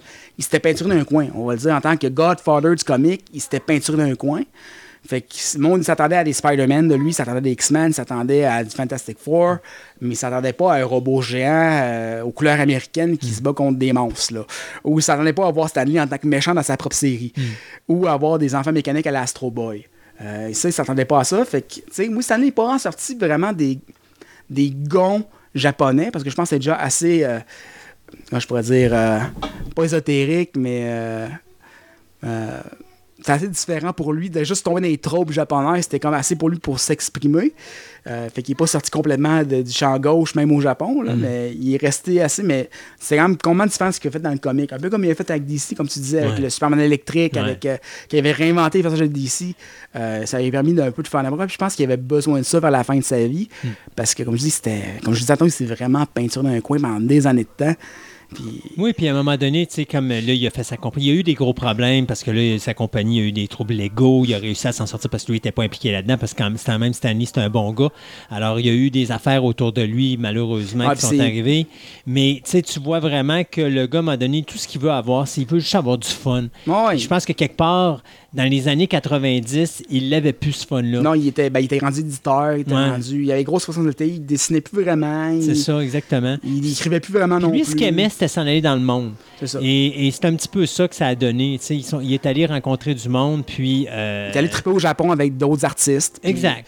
C'est c'est carrément ça. Ils ont fait un projet, puis il dit go, go. Je pense que c'est- ça, c'est ça définit Stanley. Mm. Je pense que Stanley, le boss en tant que tel, parce que beaucoup de dessinateurs des années 90 ils disent que Stanley, c'est un des pires boss sur la Terre. Bon, Mm. Il n'y y aurait en pas eu autant de pas ouais, mal. Parce qu'il n'y il- aurait pas eu autant de monde, puis il n'aurait pas fait ce qu'il aurait fait. C'est ça. Il aurait pas, s'il aurait été pas aussi strict avec eux autres, il aurait Ouais. vraiment pas. Marvel serait pas ce que Marvel est actuellement. Exactement. Euh, ça, c'est tel que tel. Je, pense que ce gars-là était plus un créateur qu'un boss, qu'un éditeur, qu'un. Même s'il y avait un peu la base des affaires, on se dit, gars, il est pas mort pauvre non plus. Là. Non. Euh, fait que, euh, tu sais, il y a quand même la base des affaires, le bonhomme, là. Fait que, je veux dire, euh, mais je pense qu'il tripait plus dans un monde, tu sais, qui pouvait partir de zéro. Comme au début de Marvel, les années 60, il est parti, Marvel avait rien. Mm. Ouais. C'était une petite boîte, puis euh, oui, tout inventé à. Kirby. Ouais, il y avait de la misère à payer trois personnes. Là, finalement, les deux premiers du en haut sont sacrés leur camp. Puis à un moment donné, ben, ils ont- le gars a dit à Stanley Es-tu capable de faire ça? Stanley a dit Ben oui, puis il l'a fait. Puis à un moment donné, il faisait tout dans la boîte. Hmm. Puis là, ben, Marvel, c'était lui. Ah lui puis Kirby pendant un bout, puis euh, Kirby, il fait dessiner. Mais principalement, ça a été longtemps Stanley tout seul. Oui, oui, oui. Parce que Parce l'autre que Kirby est parti chez DC. Après, il est en- dans, dans son un peu de colère, il est parti chez DC. Mais je pense, comme on disait, c'est vraiment la passion Ouais. de créer des nouveaux trucs. Puis un peu l'autodérision de Stanley. Ah oui, puis, puis c'est l'aller dans le monde. Moi, je pense que c'était ça que Stanley aimait beaucoup. C'était parler au monde, puis c'était Oui. triper avec les tripeux de, de comics. Et euh, à un moment donné, il était plus capable de faire ça à, à Marvel. Euh, ça devenait la grosse boîte, fait qu'il est parti. Puis là, ben, qu'est-ce qu'il fait? Ben, il, a, il a commencé à faire sa, sa maison de production à lui, il a commencé à faire ses comics à lui. Euh, là, il voulait juste s'amuser, le bonhomme. Hum? Puis, Il n'y avait euh, plus besoin de l'argent que ça y rapportait non plus. non, exactement. Puis là, ben, il allait aux États, puis là, à un moment donné, les films ont commencé à sortir, puis là, il a commencé à faire vraiment ce qu'il voulait, c'est-à-dire triper à travers le monde. Et je pense que Stanley a eu une belle fin de vie. Il a eu Ah une ouais. fin de vie comme il voulait la vivre, c'est-à-dire en, en ayant du fun. Puis en créant nos projets, puis en voyant Mm. du monde. Puis le bonhomme, euh, il nous dit jusqu'à la fin. Mais il a même ri de lui-même à la fin. Ah oui. c'est- quelque chose. Là. Exact. À se mettre le propre. Mais faut, faut le faire, se mettre le, faut même le propre méchant. Je pense que c'est Grant Morrison qui pourrait faire ça. Ouais. Il l'a fait un peu avec euh, Gerard Way. On l'a- Camille avait parlé à sa chronique My Chemical Romance, qui jouait le méchant Ouais. dans un des vidéoclips. Mais je veux dire, Il y a juste Grant Morrison qui pourrait faire ça, à Hmm. part lui. là. C'est se foutre de sa gueule au point de se mettre comme le méchant de sa propre série. Ouais, c'est pas vrai. Tu peux penser à Jean-Claude Van Damme qui a Ouais, eu Van un Damme, regain de sa carrière parce, Parce que a justement- joué le taux de cul dans ses films. Parce que c'est ça, parce qu'il n'a pas peur de se faire ridiculiser, tu sais. Il n'a rien à battre, c'est ça. Exact. Ou Chuck Norris fait les jokes de Chuck Norris. dans Ah, ben oui, ben c'est sûr, exactement. Donc, est-ce qu'on a autre chose à souligner sur euh, Stanley et son voyage au Japon? Ben, c'est voyage au Japon, mais pas vraiment. Comme je disais, allez voir, allez rire un coup, allez voir Spider-Man 570 au Japon. Ouais. Euh, lisez Ultimo si vous mettez la main dessus, qui est très intéressant. Hero Man, comme je dis Crunchyroll, vous allez voir un Hero Man et l'autre série, euh, je vais dire de Reflection sur Crunchyroll. Probablement, si vous êtes abonné, c'est un gros 8$ par mois pour écouter de l'animé euh, tout le temps. C'est pas, c'est pas dramatique, mais Hero Man puis Reflection, vous allez pouvoir les voir là sans problème. Donc, euh, comme je dis, pas des grands classiques de l'animé japonais, mais pour les tripeux de Stanley ou les amateurs d'histoire du comic ou de l'animé japonais, ben, je pense que ça vaut la peine d'être souligné, d'être vu. Euh, parce que c'était un peu les derniers souffles créatifs de la fin de vie de Stanley. Ouais. Puis ils les ont fait au Japon. Moi, je trouve ça complètement pété. Le gars est parti triper au Japon, puis il a fait trois séries. Ouais. Mais tu sais, comme quoi, quand tu as de la passion, euh, ça va à n'importe quel loin, endroit. ça ça. te suit partout. Ben oui, surtout quand tu peux partir de zéro. Ou encore quand tu es à Fantastica. Ouais, aussi. Et voilà. hey, Julien, merci beaucoup. fait plaisir. Bye bye. Bye.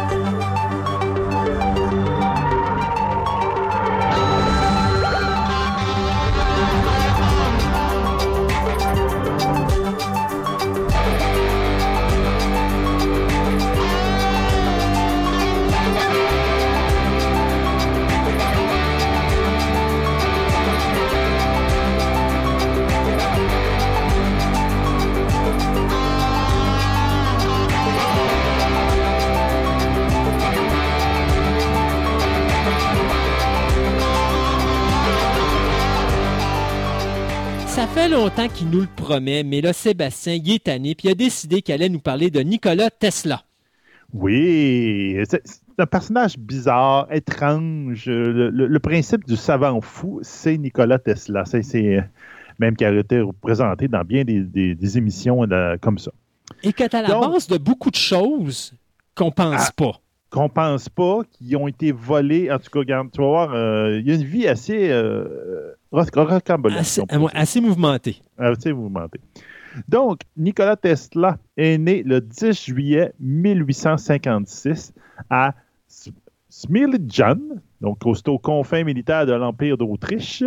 Euh, il était dernier enfant de cinq enfants d'une famille euh, serbe orthodoxe. C'est pour Son ça qu'il était bizarre. Oui, c'est peut-être pour ça aussi. S'il y avait quatre frères au-dessus de sa tête, il a- à force de se faire cogner dessus, euh, il y a eu Rick Crackboom. Donc, euh, son père, qui s'appelait euh, Milutin euh, euh, Tesla, était un prêtre orthodoxe serbe. Et sa mère, euh, là, je vous épargne son nom, mais c'est Duca, Duca quelque chose, là, était une fille d'un prêtre orthodoxe, elle aussi. Euh, elle faisait partie d'une des plus vieilles familles de Serbes euh, du, pays. Puis elle était très douée pour la fabrication d'outils artisanaux. Donc, elle faisait de l'artisanat, puis elle patentait des, des appareils qu'on peut dire à la main pour pouvoir euh, faciliter sa vie. Elle était totalement analphabète, mais pourtant elle était capable de mémoriser des textes de la poésie épique serbe.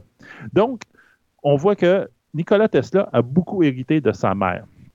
Donc, il va hériter son don de l'invention de patenter des patentes, des affaires. Puis, Nikola Tesla a aussi hérité de la mémoire photographique exceptionnelle de sa mère. Très jeune, il va même avoir des visions. Visions qui étaient à un point tel qu'on pourrait. Y avait la dif- difficulté à distinguer est-ce que ma vision était la vérité ou c'est juste une vision? Donc, c'est vraiment, là, c'est dans l'époque, tu aurais pu dire, je viens d'avoir une vision de Dieu. Tu, tu sais, tu te représentes Jeanne d'Arc là, qui voit des lumières, des de même, ben, ça ressemblait un peu à ça. Donc, peut-être qu'il était atteint d'un Mais problème était- psychologique assez important. Là, Tu te mais- rappelles le film de Ron Howard, The Beautiful Mind? Où est-ce Oui. que tu as ce mathématicien-là, qu'à un moment donné, s'imagine qu'il est pris dans des aventures euh, d'espionnage et tout le kit, puis que finalement, tu te rends compte que tous ces gens-là, ils les ont inventés, ils n'étaient pas vraiment là, puis il est plus capable de faire la distinction entre la réalité et la fiction? Ben, Tesla est un peu de même. Hmm. Donc là, tu vois que ça, va être le savant fou. Euh, dans sa famille, euh, il y avait seulement deux avenirs possibles pour lui. OK? C'était soit qu'il faisait son service militaire ou soit qu'il devenait prêtre. La deuxième option, c'était ça que son père visait pour lui. OK? Or, à 17 ans, euh, toute sa vie va basculer quand il va contacter le choléra. Le choléra. Sur le bord de son lit de mort, carrément. Il était vraiment pas bien.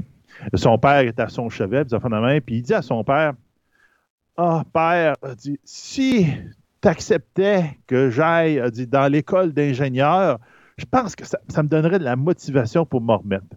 Il dit Ah, mon gars, si tu t'en remets, je vais t'envoyer à la meilleure école d'ingénieur. Et, hop, miracle, il s'est revenu comme faux. Donc, Donc, OK, est-ce que c'était un coup monté de Tesla? On ne le saura pas, mais bon, mettons que ça a aidé un peu à son, à, son idée. Donc, son père, euh, effectivement, l'envoie. Il arrive à avoir une bourse du militaire, OK, qui va payer pour euh, ses études. Donc, en 1875, il va tomber euh, dans, les études, dans les études à une école polytechnique. Puis, durant sa première année d'études à la Polytechnique, il va compléter les deux premières années du programme. Donc, il a fait, en un an, il a fait les deux premières années du programme. Donc, quelqu'un qui était assez intelligent, on s'entend. Cependant, la bourse va être retirée la deuxième année euh, parce que le programme a arrêté puis il n'était plus dans les, critères pour le moment que c'était pas quelqu'un d'assez riche et d'assez bien vu. Donc, euh, puis avec les maigres revenus que son père pouvait y fournir, malheureusement, il ne pourra pas compléter sa deuxième année qui en réalité était sa troisième, on peut dire. Puis, donc, il finit pas ses études. Puis c'est un peu ça qu'il n'y a jamais aucun. On s'entend qu'on parle de 1870 à peu près, là. On s'entend que il n'y a pas vraiment d'enregistrement comme quoi est-ce qu'il a vraiment été dans une autre école? Y a-tu vraiment pas été dans une autre école? En tout cas, toutes les, informations qu'on a, on dirait qu'il n'a jamais complété ses études, mais il est parti sur le marché du travail pareil. Pendant ses études, quand même, les peu d'études qu'il a faites, il devient obsédé par l'électricité qui, qui a été inventée quand même pas, pas, longtemps avant. Donc, lui, il, tripe sur l'électricité, ça fait même. Durant ces années-là, euh, justement, si on remonte un petit peu dans le temps, en 1831, euh, M. Michael Faraday a découvert l'induction électromagnétique. C'est-à-dire qu'il était capable de produire de l'électricité avec des aimants. Donc, si tu passais un fil électrique entre deux aimants, tu étais capable de produire un courant électrique, ce qu'on appelait le courant alternatif maintenant. À l'époque, tous les moteurs électriques, c'est du courant continu. Donc, le courant va juste dans un sens. Donc, il rentre dans un fil, il ressort par l'autre. Alors que le courant alternatif, c'est qu'il s'alterne. Donc, il y a une fréquence. Donc, la fréquence, c'est la, vitesse que le, changement se fait de, euh, de gauche à droite. Mais c'est courant alternatif, c'est comme ça. Euh, puis lui, il devient il fait Waouh, j'aime ça, les moteurs, euh, l'idée du courant alternatif. Il dit Je suis qu'il est capable de faire un moteur avec ça. Donc, déjà là, à l'âge de 21 ans, il va exposer à son professeur pendant le peu de temps qu'il a été à l'école pour dire Hey, un moteur à courant alternatif serait pas mal plus efficace qu'un courant continu son prof, il, fait, le ridiculise durant toute l'école, de toute sa classe, en disant que, regarde, il essaie de trouver le, mouvement perpétuel, puis il court après des chimères. Donc, en 1881, euh, il s'en va à Budapest. Il va travailler là pour la compagnie de télégraphe. On s'entend, il n'y a pas beaucoup d'études, mais il est quand même intéressant. Il va monter très rapidement en grade dans la compagnie. Il va devenir chef ingénieur assez rapidement. Et dans cette période-là, il va euh, inventer un récepteur, puis aussi un amplificateur pour le téléphone. Amplificateur pour le téléphone, qui est pas mal considéré comme le premier haut-parleur qui a jamais été inventé. Donc, on peut y donner la paternité du, premier haut-parleur. Mais euh, son moteur alternatif le chicote. Il continue à penser à son moteur alternatif. Ça leur donne justement, c'est lors d'une des marches pendant qu'il est resté à Budapest qu'à un moment donné, il est frappé une de ses fameuses visions. Il voit la lumière. Do you see the light comme dans euh, Bruce Brothers? Do you see the light? I see the light. Donc, il voit comme son, un éclair de génie, qu'on pourrait dire. Puis il fait ah, C'est ça. Puis là, il se met, il a quatre pattes à terre, puis il commence à dessiner avec une branche à terre, puis il fait le schéma complet de son fameux moteur à courant alternatif. Tesla était reconnu pour quelqu'un il était capable de visionner dans son esprit en 3D tout ce qu'il pensait. Hmm. Donc, le matin, il se levait, il dit Hey, la patente qui nous manque pour faire telle affaire, je l'ai inventée hier soir dans la nuit. Il dit euh, Donnez-moi les morceaux, je vais la monter. Clac, clac, clac, clac. Puis quand il faisait un graphique, c'était pour juste l'expliquer aux autres, pour dire Regarde, voici ce que je veux que tu fasses. Mais lui, il avait cet esprit-là, il était capable de faire ça.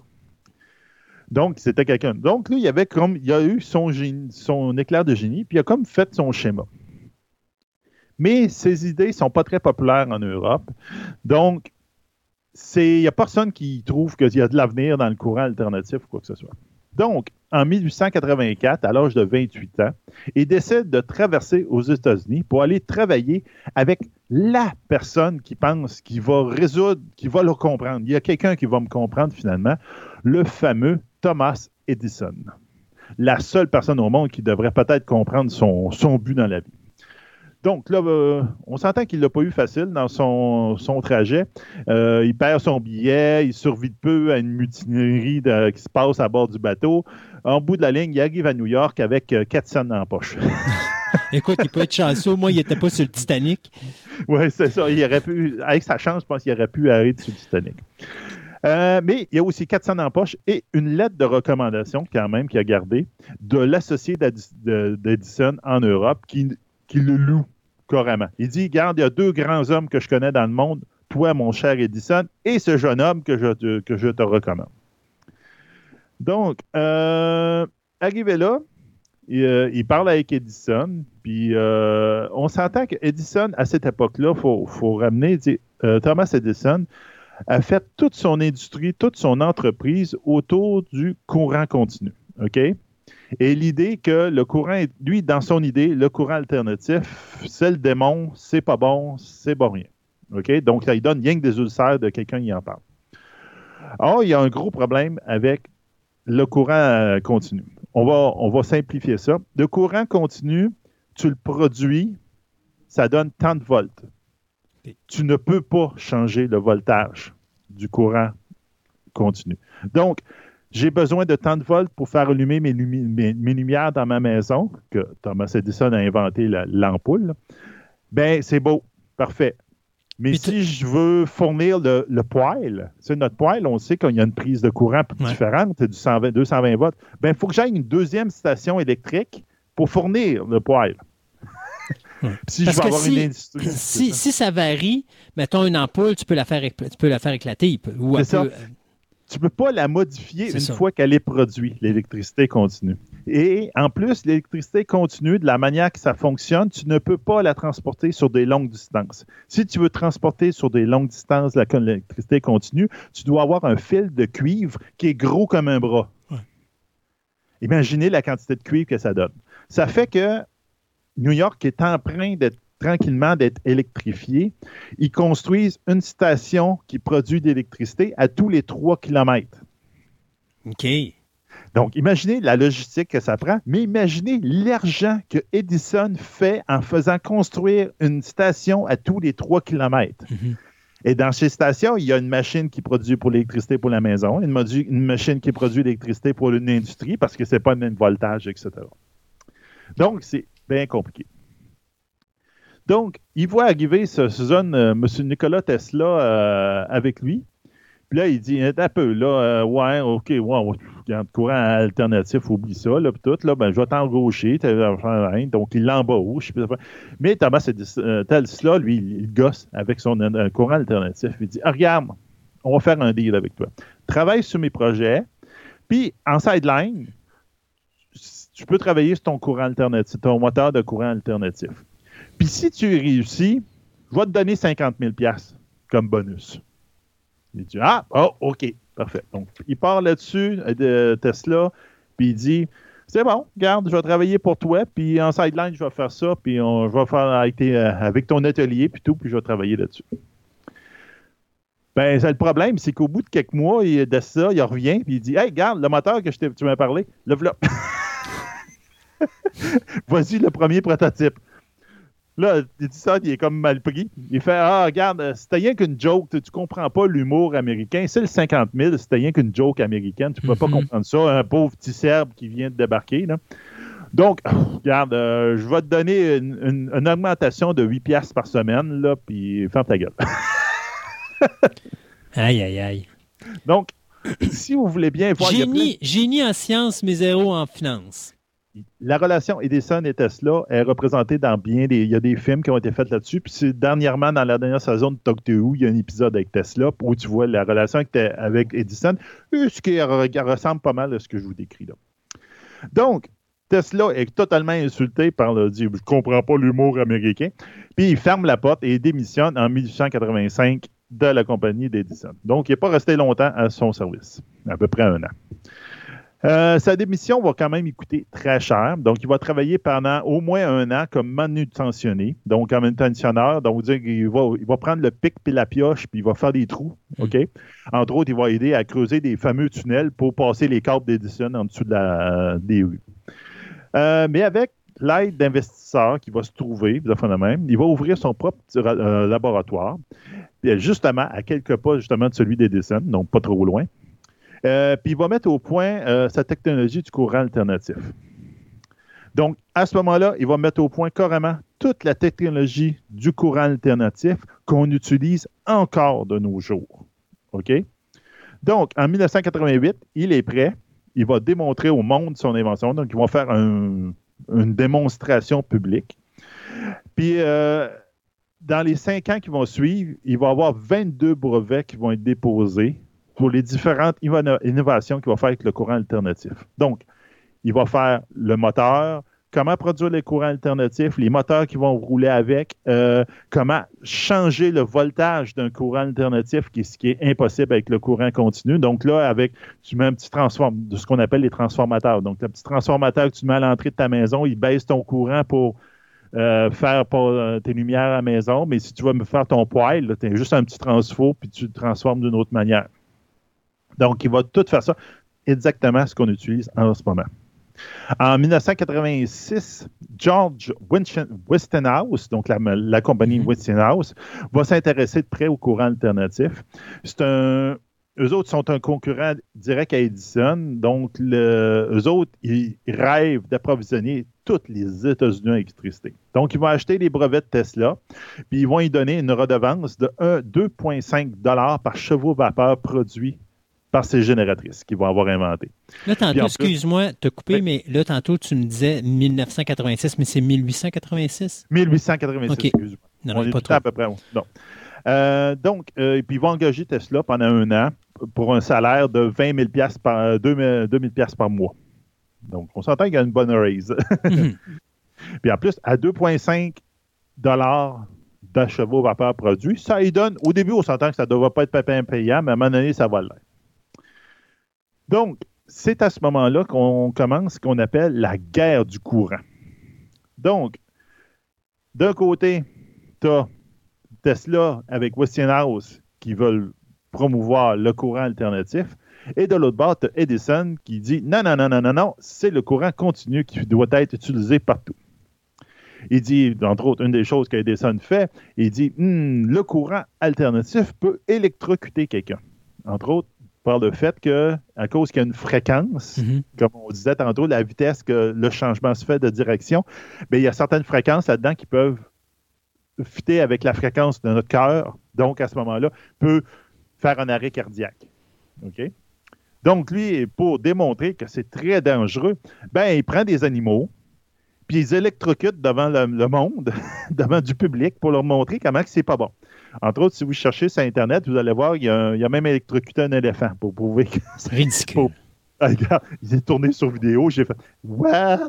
OK. Donc, il, il brasse ce courant sur l'éléphant, puis il le met au, à, euh, à un tel point, regarde, on, peut voir les méandres de la science, à un tel point que les gouvernements aux États-Unis s'intéressent à la chose. Puis ils disent hmm, on va électrocuter quelqu'un. On pourrait-tu remplacer la, pendaison par ça?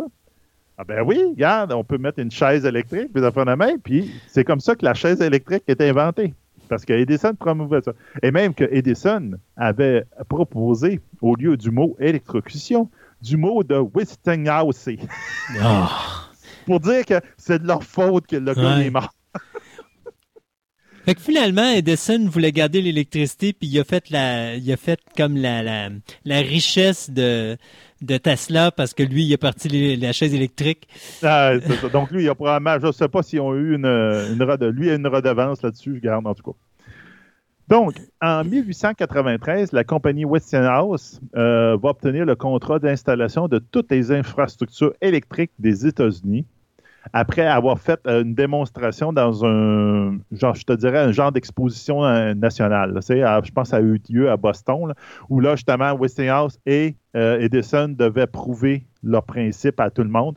Puis Westinghouse, ils ont été capables de mettre l'électricité à la grandeur de toute l'exposition. Puis, regarde, ça a été numéro un. Même si Edison, il a mis des bâtons, des roues, genre, ils ont dit Ah non, non, non, regarde, les ampoules, c'est à nous autres. Tu n'as pas le droit d'utiliser nos ampoules as des affaires électriques. À... Autres, ils l'ont fait. Donc, euh.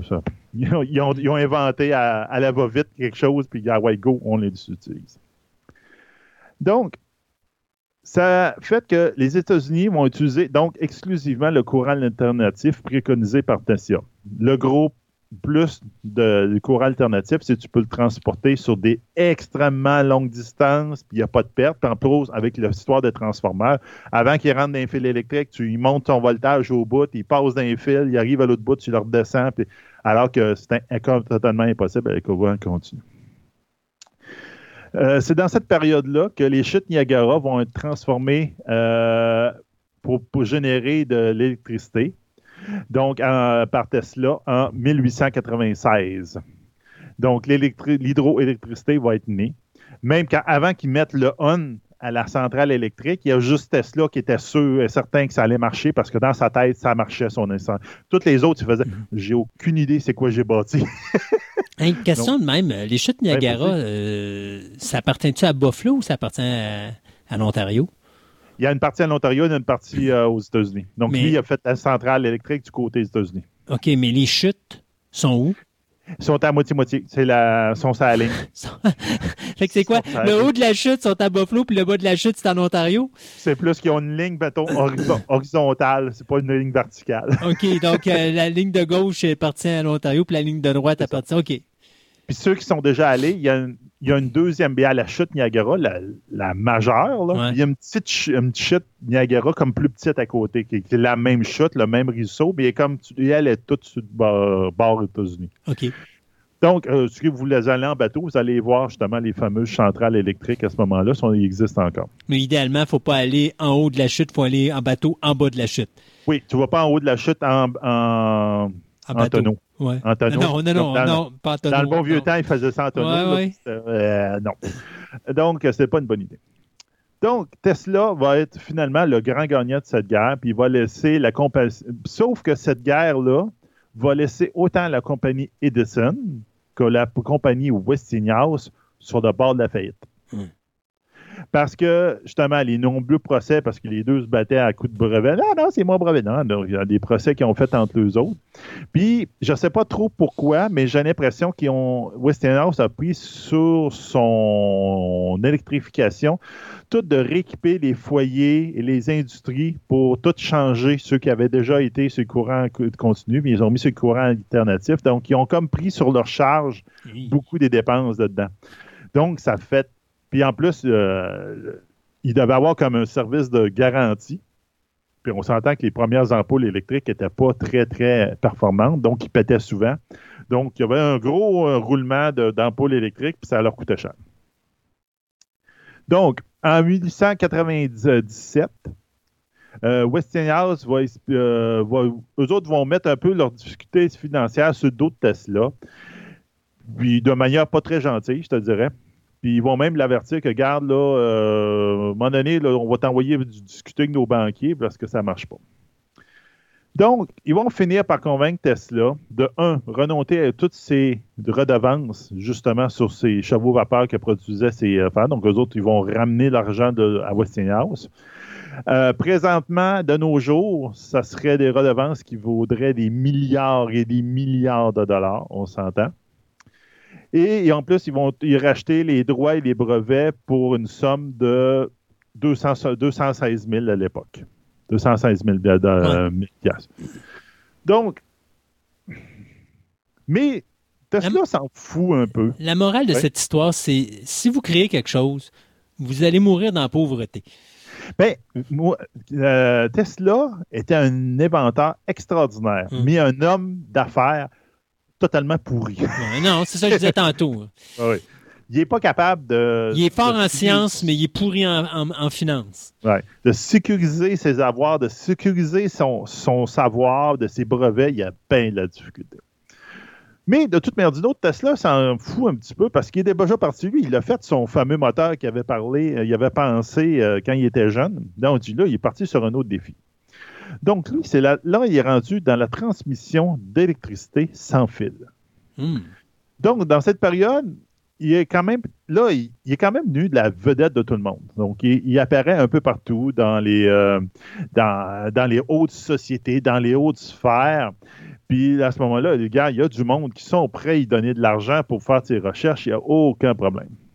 Donc, il va se faire, euh, il va financer toutes ses recherches avec son laboratoire, justement, de ses mécènes qui vont lui donner de l'argent pour dire, pour avoir leur nom avec Tesla quelque part.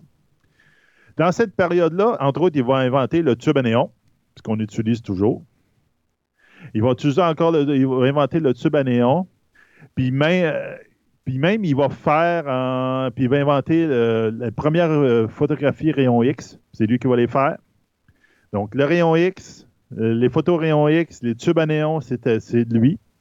En même temps, mais ce qui, ce qui va frapper l'imagination du monde, c'est en 1890, quand il va tenir un tube néon, dans ses, un fluorescent, l'équivalent d'un fluorescent, dans ses mains, et il va l'allumer en le tenant dans ses mains, sans fil. Hmm. Donc, il était capable de transmettre, lui, il parlait par l'air, donc de transmettre l'électricité.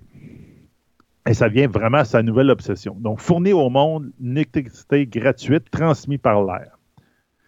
Mais, l'autre principe de ça, c'est la course à la radio. Parce que la radio n'existe pas à ce moment-là. Donc, euh, il va se retirer du monde, il va découvrir ce qu'on appelle maintenant le tube Tesla, celui qui fait les, les fameux arcs électriques que tu Mhm. vois partout. Là. Donc, il va faire la démonstration, il va montrer ça, il dit Waouh! Puis là, il va s'apercevoir qu'il est capable de syntoniser la fréquence de son courant alternatif. C'est-à-dire qu'il est capable, comme on disait tantôt, de transmettre l'électricité par l'air. Puis là, il s'arrange pour que différentes ampoules soient syntonisées à différentes fréquences. Donc, dépendant qu'il change la fréquence de son, émetteur d'électricité dans l'air, bien, une ampoule s'allume après l'autre. Hein, c'est donc bien ça qui. Donc, ça, c'est le principe de syntonisation de fréquences qu'on utilise encore dans nos télévisions et encore dans nos radios. Wow. Donc, lui, il a déjà hein, il a, découvert ce principe-là. Euh, en 1895, euh, il est prêt à envoyer un message radio à 15 000 de son laboratoire. Mais il va y avoir un incendie qui va détruire tout son laboratoire ainsi de tout ce qu'il va contenir. Rien n'est épargné, le, timing ne pouvait pas être pire. Donc, il doit recommencer de zéro. Avec sa mémoire photographique, il a refait tous ses plans, il a il refait toutes ses machines de mémoire. Il dit pas besoin de mes papiers, mais regarde, voici ce qui est embarqué dessus, puis bye. Il fait ça. Le problème étant que dans la même époque, en 1897, il y a un certain Marconi qui, lui, va faire des expériences avec la radio. Puis il va être capable, en 1897, de transmettre un message moche à 13 km de là, de son laboratoire, sans fil. Donc, encore là, on se demande beaucoup, est-ce que le feu en question était vraiment un accident? Ça, tu peux le tomber dans la spéculation, la conspiration, la même. Il y avait beaucoup d'intérêts financiers, pas le cas. Donc, après l'incendie, euh, il a comme temps l'idée de justement de la radio en tête, mais il y a d'autres affaires qui l'intéressent. Lui, il ne veut pas juste faire un signal radio, il veut transmettre l'énergie par l'air. Donc, euh, il se demande comment l'exploiter. Il dit, entre autres, la Terre tourne. Donc, la Terre, c'est de l'énergie. On pourrait-tu récupérer l'énergie de la Terre, puis ça fait de même. Puis, regarde, il fait bien des choses. Donc, ça tourne dans sa tête, ça. La Terre tourne, la tourne tête. Oui, c'est ça. Euh, en 1898, il fait, je te dirais, c'est pour attirer, il aime ça faire des présentations, puis il aime ça attirer des, des mécènes. tu sais. Et donc, il fait une démonstration d'un télé-automaton. Donc, en fin de compte, c'est un petit bateau téléguidé par les ondes radio.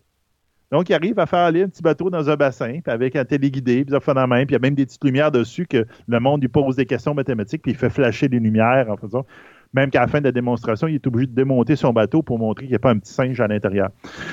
Donc, euh, l'armée est quand même intéressée un peu, mais il trouve que ça fait gadget, puis ça doit être facile à, à, euh, à, brouiller les ondes radio pour se rendre là. Ben, euh, il en fait un deuxième modèle qui, en fin de compte, il est sous-marin. Cette fois-là, il est capable d'aller en dessous de l'eau.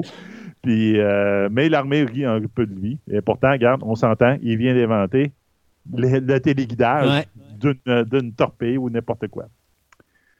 Donc, en 1999, 1899, euh, excusez, il se déplace au Colorado pour partir des expériences sur la transmission d'électricité justement dans l'atmosphère. Donc, une histoire de son radio continue, etc. Il construit justement une grande antenne, même, puis il construit le plus grand tube Tesla qui a jamais été construit, et même que tout le bâtiment qu'il a construit là est une immense tube Tesla. Et il est capable, quand il met on, la première journée qu'il met on, de faire des éclairs de 100 pieds de long au-dessus du bâtiment.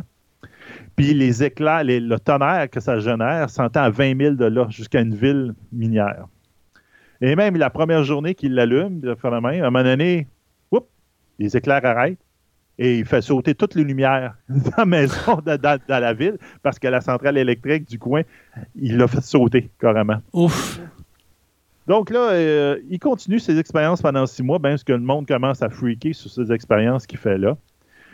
Mais même que pendant le temps qu'il est là, il dit avoir, à part son espèce d'antenne radio qu'il construit là, reçu des messages des extraterrestres. OK, là, ça commence à se corser. Ben, c'est ça. Il dit d'avoir reçu un message de Out of Space. Comme de raison, ça mine un peu sa crédibilité, le monde rit de lui, etc. Mais on s'entend que probablement qu'il a fait, c'est qu'il a fait le premier radiotélescope.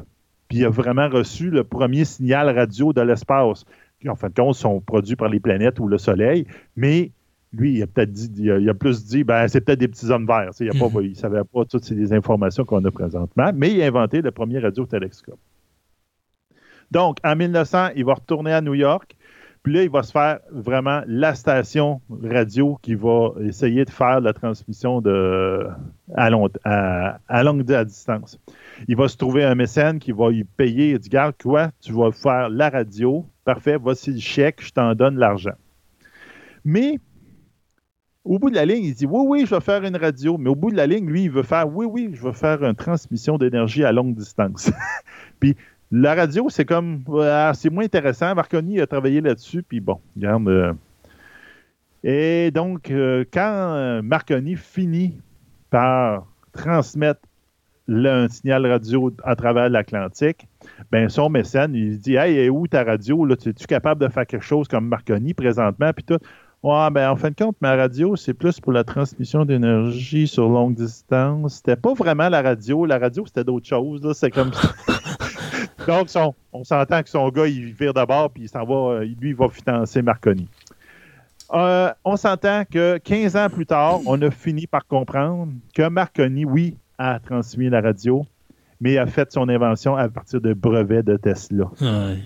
Ils ont quand même donné le prix Nobel à Marconi, mais c'est Tesla. C'est l'invention de Tesla et tous ces brevets qu'ils ont pris que lui, Marconi, les a utilisés, puis les a utilisés avec son nom. Donc, la radio, c'est Tesla, même si Marconi est encore considéré comme beaucoup comme l'inventeur de la radio. Dans cette période-là, il va aussi utiliser, euh, il va inventer les ondes radio, euh, les ondes radar. Donc, il va inventer un moyen pour détecter des objets dans les airs avec des fréquences euh, d'électricité, etc. Regarde, il va faire plein, plein de choses de ce style-là. Mais il commence justement avec son mécène qui est parti. Euh, il va tomber un peu dans la dèche, etc. Il va essayer de dire tout le temps son idée de transmission d'énergie à travers l'air. Mais bon, il y a plein de choses qui ne marchent pas. Ça ne marchera probablement jamais, ce principe-là, par la simple et bonne raison que l'énergie se dissipe avec la distance. Donc, c'est bien beau de faire des démonstrations que j'allume un néon ou je fais tourner un moteur parce que je le tiens dans ma main mais de, le transmettre à, sur très longue distance, c'est pas évident. La Deuxième Guerre mondiale euh, commence. avec la Deuxième Guerre mondiale, Tesla est extrêmement patriote et donc propose aux Alliés, il dit Hey, quand j'étais au Colorado avec mes éclairs, là, tout, ben, j'ai inventé quelque chose qui s'appelle le Death Ray, donc le, rayon de la mort. Et je pourrais vous le fournir parce que ça, on pourrait tirer un avion à 200 000 de distance avec ça. Le monde ne croit pas plus ou moins à ça, mais ça tombe dans l'idée dans populaire que là, on s'entend, il, est âgé de 70 ans, là, Tesla, à ce moment-là. Donc, ben, il y a même un épisode de Superman où Superman se bat contre Tesla, qui avec son Death Ray qui menace la ville et avec des robots téléguidés. Donc, tu vois un peu, le monde le ridiculise un peu, etc. Mais, tu sais, il y a quelque chose d'intéressant là-dedans. On va y revenir un petit peu à la toute fin. Donc, en automne 1937, à 81 ans, euh, voulant éviter un taxi, euh, Tesla se blesse grièvement. Euh, retourne refuse d'aller à l'hôpital, etc. Ben, en ce moment, en moment-là de sa vie, pour vous dire, ses meilleurs amis, c'était les pigeons du parc d'en face. Donc, il allait nourrir ses pigeons. Là, il était rendu là, là rendu à ce point-là. Westinghouse, à ce moment-là, va revenir dans l'histoire. Ils vont lui dire Regarde, pauvre Tesla, tu as fait beaucoup pour nous autres, on va te payer ta chambre d'hôtel le reste de ta vie. Garde, occupe-toi plus de ton logement, on te paye ton logement pour le reste de ta vie. Puis tu vas avoir des, euh, tu sais, des, petites, euh, des mécènes qui vont lui donner quelques petites affaires juste pour le tenir euh, correct. Il va, à ce moment-là de sa vie, il va s'atteindre le 7 janvier 1943 à 87 ans. Et il va avoir à son actif 300 brevets ainsi que la réputation d'un savant génial, d'un visionnaire, mais aussi un moitié fou, un savant fou. euh, fait intéressant. Avant sa mort, normalement, s'il n'était pas mort là, mm-hmm. quelques jours plus tard, la Maison-Blanche avait accepté de le rencontrer à propos de son death ray. Uh-huh.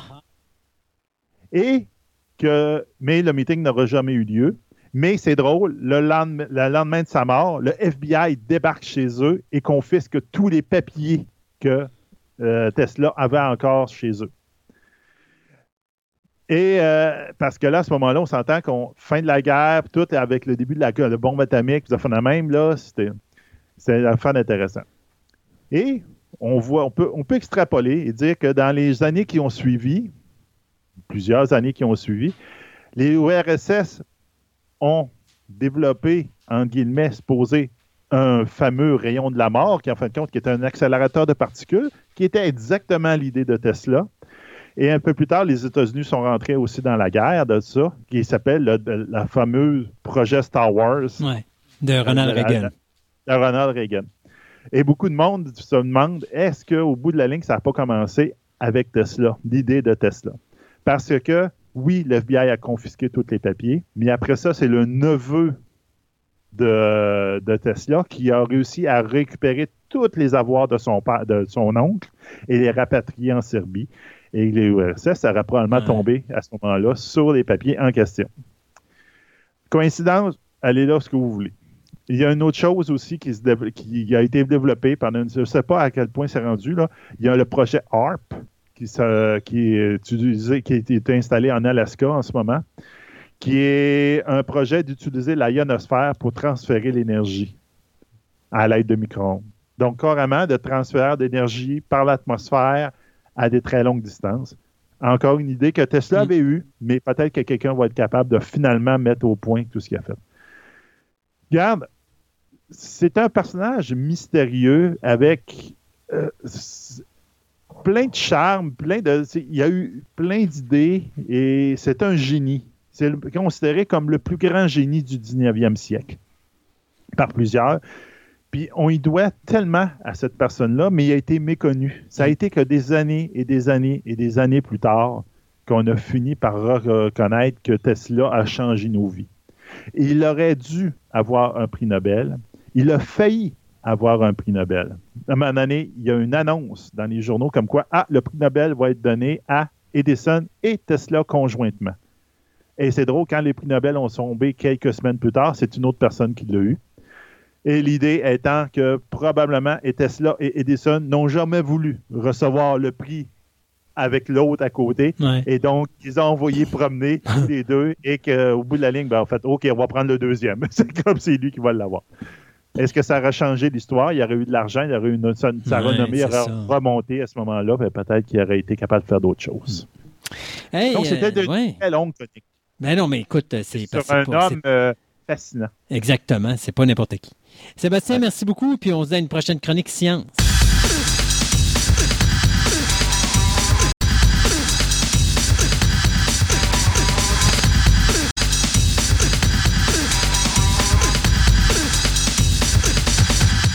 Ce segment de nouvelles vous est présenté par TPM OB Collection, la boutique idéale pour nourrir toutes vos passions. Qu'il s'agisse de timbres, monnaies, cartes de sport, cartes Magic, des figurines, du comic book, voire même des cartes Pokémon, TPM OB Collection a décidé de se réunir à un seul endroit afin de vous donner le meilleur service possible. Vous pouvez aller voir leur local au centre commercial Fleur de Lys au 550 boulevard Wilfrid Amel, Québec, ou tout simplement aller visiter leur site web à boutique-tpm.com.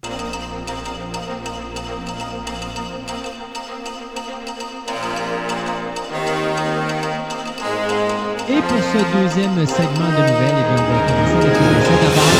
On va en parler en fin d'émission, mais on va commencer avec le compositeur italien Ennio Morricone qui s'est éteint le 6 juillet 2020 à l'âge de 91 ans. C'est triste de voir El Maestro disparaître de la sorte lui qui a tout simplement fait une chute, qui s'est cassé le fémur et qui est mort des complications reliées à ça. Euh, à cet âge-là, c'est tout le temps ça, c'est les hanches. Vous faire la même, s'il tombe, puis les hanches casse, là, souvent, il s'en sort pas. C'est, ça se répare pas. Là. Écoutez, c'est le meilleur compositeur de musique de film à Hollywood et au monde entier. 400 euh, films, au, minimum 400 films au niveau de ses prestations musicales. Sur IMDB, ils reconnaissent 519 compositions dans des œuvres différentes, dans des films différents. Alors que si on veut donner une, une euh, ayons une comparaison. Euh, John Williams, c'est 415. Ouais. Puis là-dessus, il faut dire que en plus de ça, tu as des séries télé. En oh. plus de ça, tu as une centaine de concerts qui ont été donnés à travers le monde. Et en plus de ça, à 91 ans, l'année dernière, le bonhomme était encore en concert à donner ah un concert de musique sur sa carrière. Il était pas tuable, Ennio Morricone, et c'est une chute qui finalement a eu raison de lui. Non, tu vois, il y a encore euh, deux heures, ben, en tout cas deux compositions qui sont créditées dans IMDB en 2020. Oui, c'est fou. Il, il arrête pas. Ça, ça, là, c'est la plus grosse perte de l'humanité au niveau musical, mais vous entendrez ça en fin d'émission. Euh, Kelly Preston, on peut pas passer à côté, la jeune mm. femme, de, on va dire la jeune femme de 57 ans, parce que c'est pas vieux, 57 ans. Ah, non, non, non. Qui est décédée après deux ans de combat contre le cancer du sein. Euh, c'est John Travolta qui a annoncé la nouvelle le 12 juillet dernier. Donc, euh, de son nom, Kelly Camelelua Smith. D'ailleurs, tu te demandais pourquoi qu'elle avait un nom comme ça parce qu'elle est née euh, à Hawaï. Hawaï. C'est ça. Donc, euh, a commencé sa carrière dans le film Mischief en 1985 et elle va rencontrer son euh, futur mari, euh, John Travolta, en 1989 sur le film The Experts. On l'a vu dans des films comme For Love of the Game aux côtés de Kevin Costner. On l'a vu dans des films comme Space Camp, The Cat in the Hat, What a Girl Wants, Broken Bridges, Old Dogs, Jack Frost, Sky High, Only You et Spellbinder. Avec son époux, elle va jouer dans plus de six films. Ça, ça inclut euh, Battlefield Earth, From Paris with Love et le dernier film qu'elle avait joué avec lui, c'était euh, le biopic de Gotti. Et il faut pas oublier aussi qu'elle faisait la blonde de Arnold Schwarzenegger dans Twins et elle ah avait un second rôle qui aurait dû lui donner un Oscar facile dans Jerry Maguire, mais malheureusement ça a passé à côté. Et elle avait même un petit rôle caché dans le film Christine de John Carpenter. Donc mm-hmm. euh, l'actrice de 57 ans qui nous quitte donc suite des, des des suites euh, du cancer du sein. D'ailleurs, pas eu la vie facile, hein, Kelly Preston, parce que ça fait à peine 11 ans que son fils Jeff Travolta était décédé euh, alors que elle et John Travolta étaient en vacances. Euh, on avait dit qu'il y avait eu une, un jeu donc pendant leurs vacances puis qu'il était décédé. Donc ça aussi ça a été dur. Ils ont passé vraiment une, une période très difficile, les deux. Alors, euh, de voir qu'elle s'en va comme ça, c'est très triste. Un autre décès triste, c'est l'actrice Naya Rivera, qui a seulement 33 a été retrouvée noyée alors qu'elle était en vacances avec son petit garçon de 4 ans. Et puis, elle est tout simplement allée prendre, euh, elle est allée euh, nager dans le lac Pirou, puis c'est les forts courants qui l'ont entraînée en dessous de l'eau. Donc, euh, ça a pris quelques jours avant qu'on retrouve son corps, malheureusement. Donc, l'actrice qui déjà à l'âge de 9 mois avait déjà un agent euh, parce que sa mère voulait absolument qu'elle suive la carrière de sa grande sœur, euh, qui, elle, était mannequin professionnel. Mais finalement, plus tard, elle va décider de s'en aller devant les caméras de cinéma et télévisuel. Et c'est dans la série télé de Royal Family qu'elle va commencer à faire ses débuts. D'ailleurs, sa prestation va tellement être remarquée qu'elle va gagner le Young Artist Award euh, pour la meilleure interprétation pour ce show-là dans la même année. Euh, finalement, c'est en 2002, à l'âge de 15 ans, qu'on va la voir au euh, cinéma pour la première fois dans la comédie The Master of Disguise. Et cinq ans plus tard, eh bien, on va la voir dans le rôle de Ryan Murphy dans la série Glee, un rôle qui va la faire connaître à travers la planète. Donc, ce qui est drôle, c'est que c'est un personnage secondaire, même voire tertiaire, mais l'actrice était tellement bonne dans ce rôle-là que finalement, le personnage va être promu principal très rapidement. Donc, euh, elle va être à la tête du film d'horreur At the Devil's Door en 2014 avant de retourner à la télévision pour la série télé Step Up High Water. Mais bon, malheureusement, à l'âge de 33 ans, elle nous quitte. Une autre actrice qui part trop tôt. Euh, une année 2020, comme je disais, là, très difficile, autant au niveau des décès de comédiens que tout ce qui nous touche présentement. Donc, ben hâte qu'elle soit finie cette année-là puis qu'on saute, à l'année 2021. On passe à d'autres choses. je commence à être tanné moi aussi. Euh, je vais t'en rajouter un autre, Grant Imahara. Donc, c'est qui, M. Imahara? C'est euh, un des gars qui était en arrière de Mythbuster, donc qui est mort à l'âge de 49 ans, lui aussi trop jeune, d'un euh, d'un euh, un anévriste au cerveau. Donc, euh, il est décédé de même. il avait fait sa carrière dans les effets spéciaux à la base, donc il a travaillé sur toutes les prequels de Star Wars. Il a travaillé dans The Matrix, Matrix Evolution, Matrix Reloaded, Galaxy Quest, Valley euh, Jurassic Park, Terminator 3, The Rise of the Machine, en temps, entre autres, pour faire des animatroniques dans ces, euh, dans ces films-là. Donc, c'est probablement lui qui, avec le Terminator, dans Terminator 3. Il a été beaucoup plus connu par le monde avec Mythbuster, qui a duré 15 saisons. Il avait fini par quitter la, la série avec ses collègues, puis il avait été recruté euh, par Netflix pour faire quelque chose qui s'appelle The White Rabbit Project. Quasiment l'équivalent de Buster, mais avec une autre formule qui passe présentement à Netflix avec sa première saison. Donc, euh, encore là, quelqu'un de trop jeune qui vient de partir puis que la vie nous a enlevé. Donc, euh, c'est vraiment plate. Euh, je vais vous parler de Wolf Creek euh, pour ceux qui adoraient le film de 2005 qui a été suivi d'une suite en 2014 et d'une série télé de deux saisons à partir de 2016. Eh bien, l'acteur John Jarrett euh, vient de confirmer que présentement, lui et le réalisateur Greg McLean travaillent actuellement non seulement sur Wolf Creek la troisième partie, mais également une troisième saison euh, sur la série. Si vous n'avez pas eu la chance de voir Wolf, Creek, moi je considère que dans le nouveau ou le renouveau du slasher film, c'est probablement ce qu'il y a de mieux qui s'est fait. Ça a été une œuvre australienne de première qualité. Donc, euh, pour rappeler aux gens ce qui s'est passé, la raison pourquoi qu'après la deuxième saison, le projet de film et le projet de troisième saison de, la série télé ont été mis euh, sur le stand-by, ben c'est parce qu'au mois d'août 2018, euh, Jarrett avait été euh, poursuivi pour, par une femme qui prétendait qu'elle avait été violée par l'acteur en 1976. Ça a pris cinq jours en cours pour dire que finalement, c'était pas vrai puis que l'acteur s'en est bien ressorti. Puis même après, il y a eu encore une autre poursuite juridique parce que dans un euh, journal euh, australien, il y a quelqu'un qui est allé écrire que Jarrett s'en était sorti indemne de, de, sa situation du viol puis qu'il avait violé la loi, entre guillemets. Alors, Jarrett en a profité pour repoursuivre encore le, le, le, journal en question. Alors, une fois qu'ils ont réglé tous les problèmes juridiques, ben là, on était sur le bord de partir le projet de euh, Wolf Creek numéro 3 et de la saison 3 également de Wolf Creek pour finalement être arrêté par un certain COVID-19 qui lui a décidé que là, ben, en Australie, euh, on pouvait plus filmer. D'ailleurs, l'Australie fait partie, je pense, un, des 30 pays qui est retourné en confinement euh, tout récemment.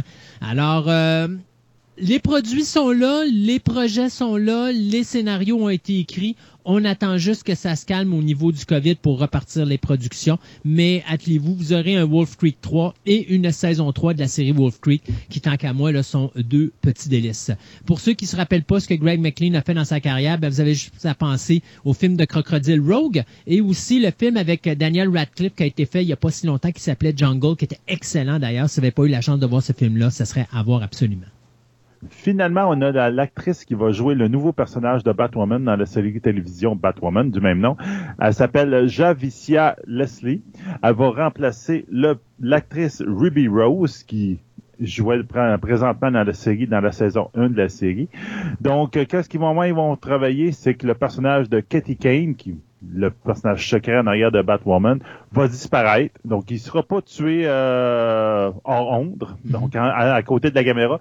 Ils vont le faire disparaître, et c'est ça qui va un peu alimenter la deuxième, le mystère de la deuxième saison.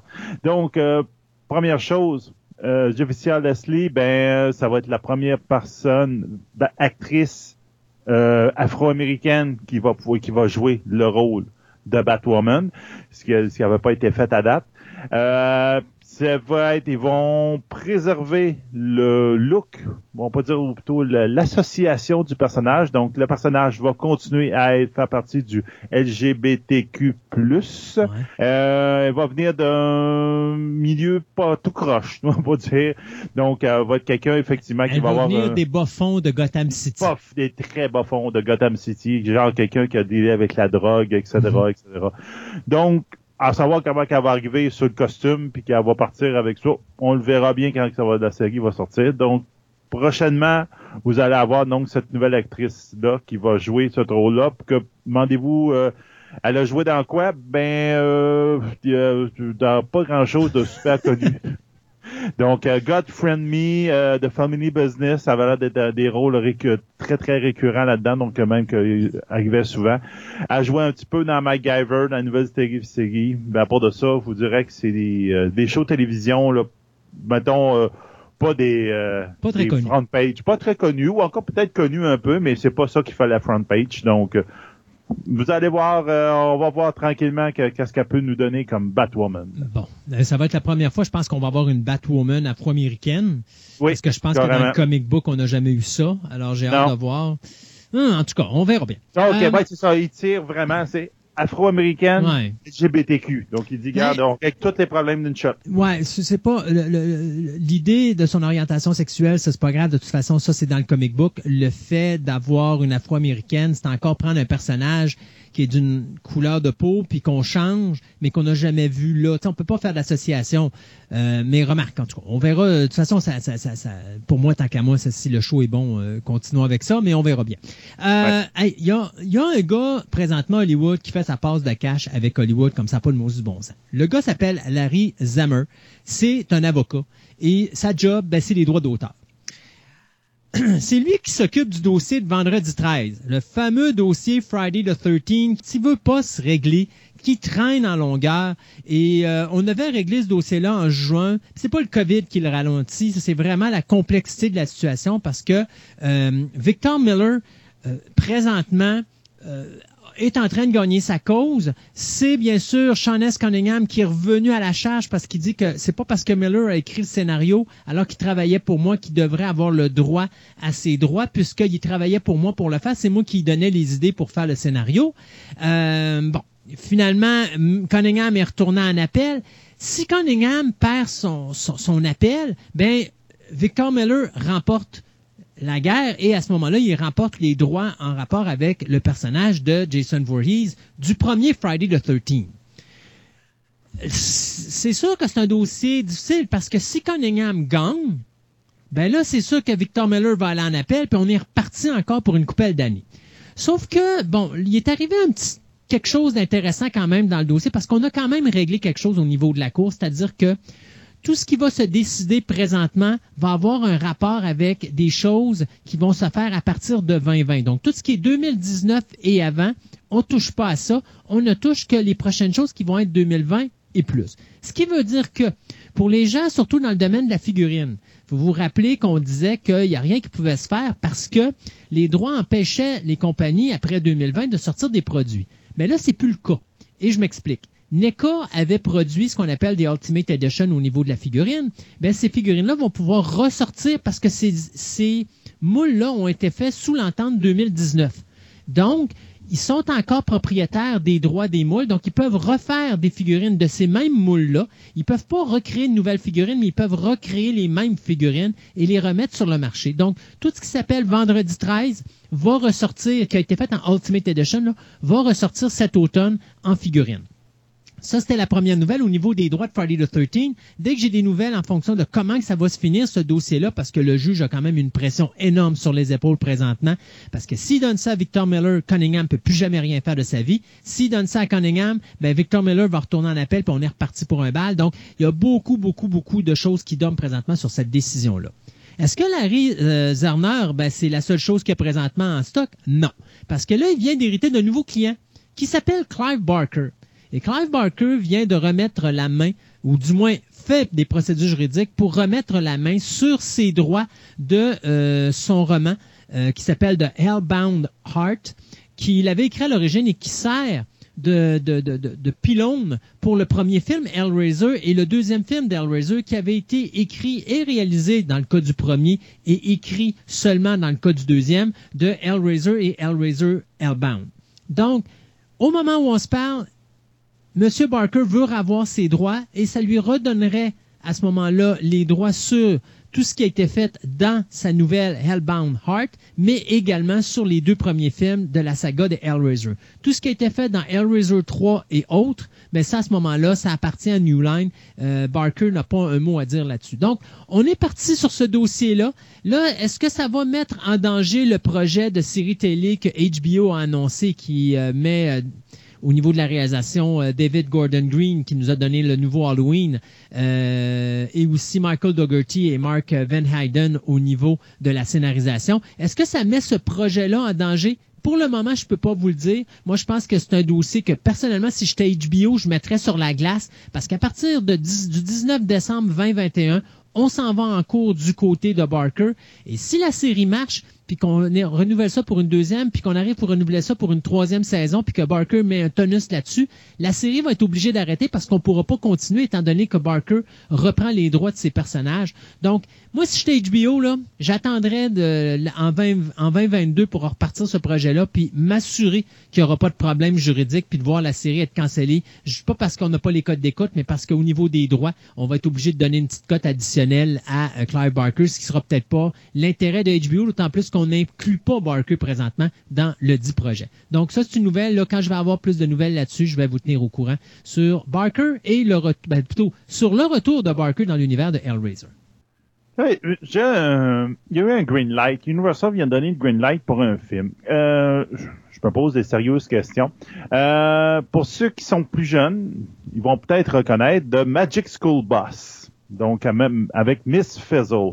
C'est un show où, en fin de compte, euh, ben, à la base, c'était une série de livres où euh, une, je veux dire, une éducatrice scolaire avait un bus magique qui est capable d'aller très très petit pour aller voir les, atomes, pour montrer, tu sais, c'est quelque chose d'éducationnel à la base. Dans les années 90, il y avait un, dessin animé qui avait été fait là-dessus, puis tout récemment, ils ont fait une genre de suite où c'est euh, la, la, la sœur qui s'appelle Fiona de Mr. Whistle qui avait le Magic Bus puis qui faisait euh, qui se promenait là-dedans. Donc là, ils ont décidé de faire un live action en film. Je sais pas trop trop où est-ce qu'ils vont aller avec ça. J'en ai aucune idée. Moi, j'ai l'impression que ça va aller peut-être dans, dans, le coin Spy Kid, de fin de même. C'est des, des shows un peu plus enfants, euh, ou euh, c'est un peu comme ce qu'ils ont voulu faire un petit peu avec, euh, voyons, euh, les euh, des Thunderbirds, tu sais, avec euh, un peu plus avec un show avec des enfants. Mais c'est un peu visé dans ce genre de personnes-là. On verra bien, mais en ce moment, il y a, ils ont l'air très sérieux, puis euh, il n'y a pas encore de directeur associé ou quoi que ce soit, mais on dit non, non, non, on part dans cette direction-là. Il y a déjà des personnes qui sont associées pour la production là-dedans. dont entre autres Elizabeth Banks qui va produire la série, puis il y a des personnes qui sont en arrière un peu de ça. C'est Max Edelman, qui était dans Charlie Angels, puis Idol Lucchese, qui était justement en arrière de Magic's, euh, Magic's Bus, euh, School Bus Ride Again, donc la nouvelle mouture en dessin animé. Donc, je sais pas vraiment pas que, quel public ou s'il va être intéressé à ça, surtout un film, ben, moi j'aurais fait ça direct sur vidéo, là, mais bon, regarde, maintenant ça n'existe plus direct vidéo. Ben, c'est le streaming qui le remplace. C'est le streaming qui le remplace. Donc là, Universal embarque dans le Magic School Bus, puis ils vont faire quelque chose avec ça. Ben, écoute, euh, on va continuer dans l'animation. Tu sais qu'on devait avoir un nouveau euh, SpongeBob movie cette année, hmm? qui était euh, SpongeBob movie Sponge on the Run. Eh bien, Paramount Pictures qui avait financé le film au coût de 60 millions de dollars devait sortir euh, le film cet été, puis finalement, on a annoncé que la sortie serait reportée en 2021. Puis finalement, on a annoncé que c'était le CBS All Access qui allait le distribuer sur son streaming. Ben là, finalement, c'est Netflix qui vient de ramasser les droits et qui doit, distribuer le film en 2021 sur son streaming euh, à travers la planète, sauf en Chine.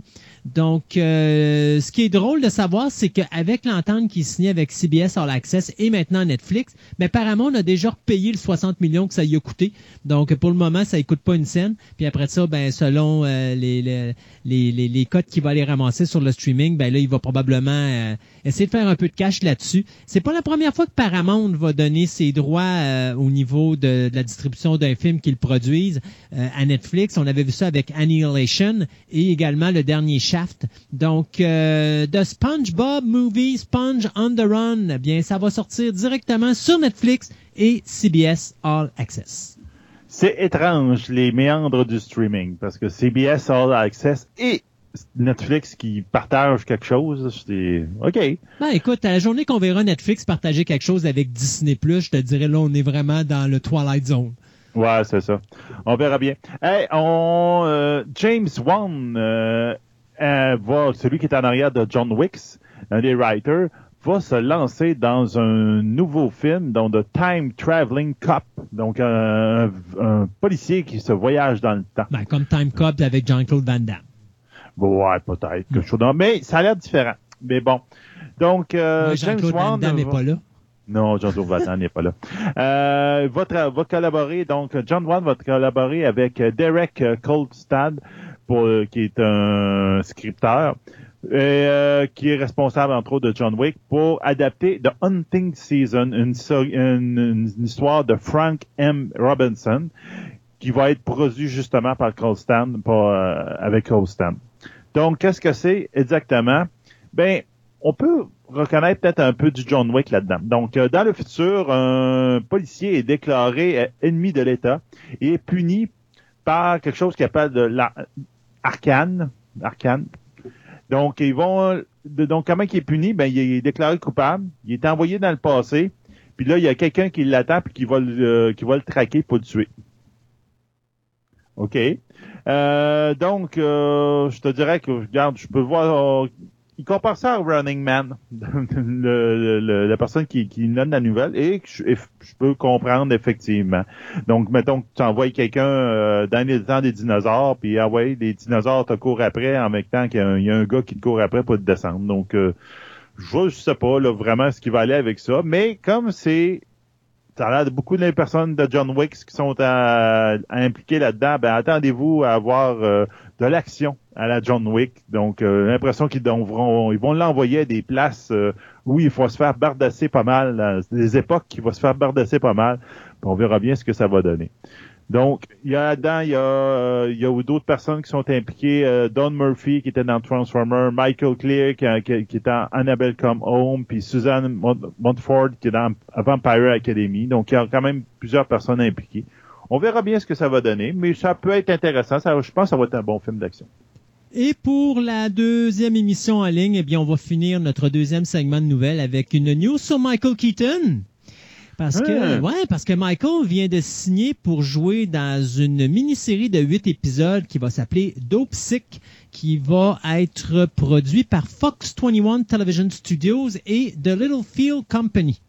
Donc, c'est Barry Livingston qui nous a donné Rain Man, qui va s'occuper de la réalisation de cette mini-série qui met en vedette un Michael Keaton qui est comme une sorte de médecin old school qui, lui, décide d'être d'approcher sa profession avec euh, compassion et gentillesse. Il se retrouve dans une conspiration par Big Farmers Manhattan qui, eux, euh, comment je pourrais dire, c'est une compagnie pharmaceutique, mais qui... Ils font des tests sur des jeunes enfants qui sont dans les mines. ouais, quelque chose du genre. Alors, euh, j'ai bien hâte de voir parce que quand même, Barry Vincent, ça fait longtemps, il me semble qu'on l'a pas vu, alors quelque chose de bien. La série ou la mini-série devrait commencer euh, à être diffusée quelque part en 2021 sur le Fox 21 Television Studio.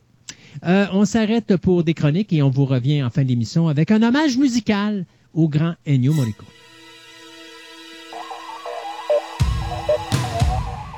Bye.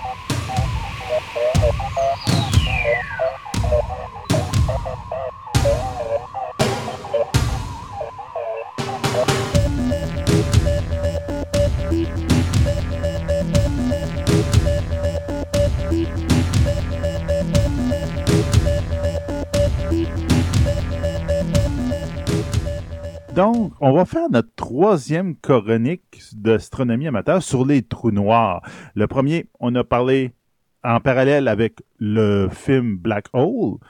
Après ça, on a parlé, on a démoli la vision de Black Hole, des trous noirs de J.J. Abrams dans Star Trek. Et là, on va tomber dans un autre film, donc on a, qu'on a très bien annoncé avant. Donc, on va parler de notre film Interstellaire, que je vous candidement, je n'ai pas encore écouté. Ça manque totalement à ma, culture. Il faut que je l'écoute même. Je vais peut-être me le mettre dans, dans mes prochaines écoutes de la semaine. Euh, donc, bonjour François. Oui, bonjour Sébastien. Donc là, on va euh, tomber dans quelque chose de plus, euh, plus coriace. Oui, et d'ailleurs, il faut déjà que je fasse un, un avertissement de divulgateur parce que euh, un peu comme j'ai fait avec les précédents films où euh, j'estimais que les, auditeurs avaient probablement euh, eu la chance de voir, parce que c'est des films qui commencent à dater, particulièrement quand on parle du Black Hole de, ben Disney. Mais là, on est un film qui est plus récent, de 2014. Hein. fait que on, c'est un film que tu vois, même toi, t'as pas vu. C'est que c'est sûr que. Ouais, ben euh, oui, il faut que tu le mettes sur ta liste parce que c'est un très, très bon film et la science euh, ici est plus intéressante, est beaucoup plus intéressante. C'est que comme film de science-fiction, c'est le fun de voir un film euh, où autant le, cinéma que les éléments de science sont réunis. C'est que c'est juste pour un amateur de science comme moi, c'est juste plus plaisant de voir des choses mieux représentées, que la logique est plus cohérente avec euh, l'état des connaissances. Aussi, en 2014, euh, la science des trous noirs euh, était comme déjà pas mal avancée. Il y avait plusieurs choses qu'on connaissait quand on compare à ce qu'on sait aujourd'hui, parce qu'il reste encore beaucoup de choses à découvrir, on s'entend. Mais de ce qu'on sait aujourd'hui, ben, en 2014, on, était pas mal dans des endroits similaires. que de voir qu'un film prend le temps de euh, faire des représentations qui sont plus justes avec ce qu'on connaît. Et d'ailleurs, ce qu'ils ont fait pour réussir ça, c'est qu'ils ont utilisé les services d'un conseiller scientifique. Et là, ça, ça commence à devenir... le budget d'un film, c'est mineur le budget d'un scientifique. On s'entend que on sera jamais payé comme Tom Cruise et compagnie, donc euh, ça vaut la peine de prendre nos services. Oui, exactement. Pour justement ajuster ces, ces, choses-là, ça fait juste que le film, euh, même si c'est vrai qu'une partie des gens qui vont aller voir le film comprendront pas certains détails, tu sais, je veux dire, quand ils vont voir les représentations, eux autres verront pas que, oh wow, ça c'est une belle représentation, c'est tout à fait logique, c'est comme ça que ça se passerait, tout ça. Il reste que ceux qui sont capables de le voir, eux vont l'apprécier et quand on fait des films de science-fiction, il y a toujours une partie des, de l'auditoire, des, cinéphiles qui sont là, qui regardent le film. Il y a toujours une partie qui sont sensibles à ces éléments-là. C'est que juste de faire attention à ce genre de détails-là, euh, je trouve juste ça euh, intéressant et plaisant. Là. Je trouve que c'est un, une belle attention de la part de, ici, c'est Christopher Nolan qui a fait Interstellar. Fait que je trouve que c'est juste une, attention intéressante d'essayer de, de, soigner les détails à ce niveau-là. Et l'astrophysicien en question, c'est un monsieur Kip Thorne qui a qui est un astrophysicien de renom. Fait que c'est le fun qu'il ait été chercher aussi quelqu'un euh, qui fait vraiment autorité en la matière. Et non seulement il a agi en, à titre de conseiller, mais il a agi à titre de producteur exécutif pour le film.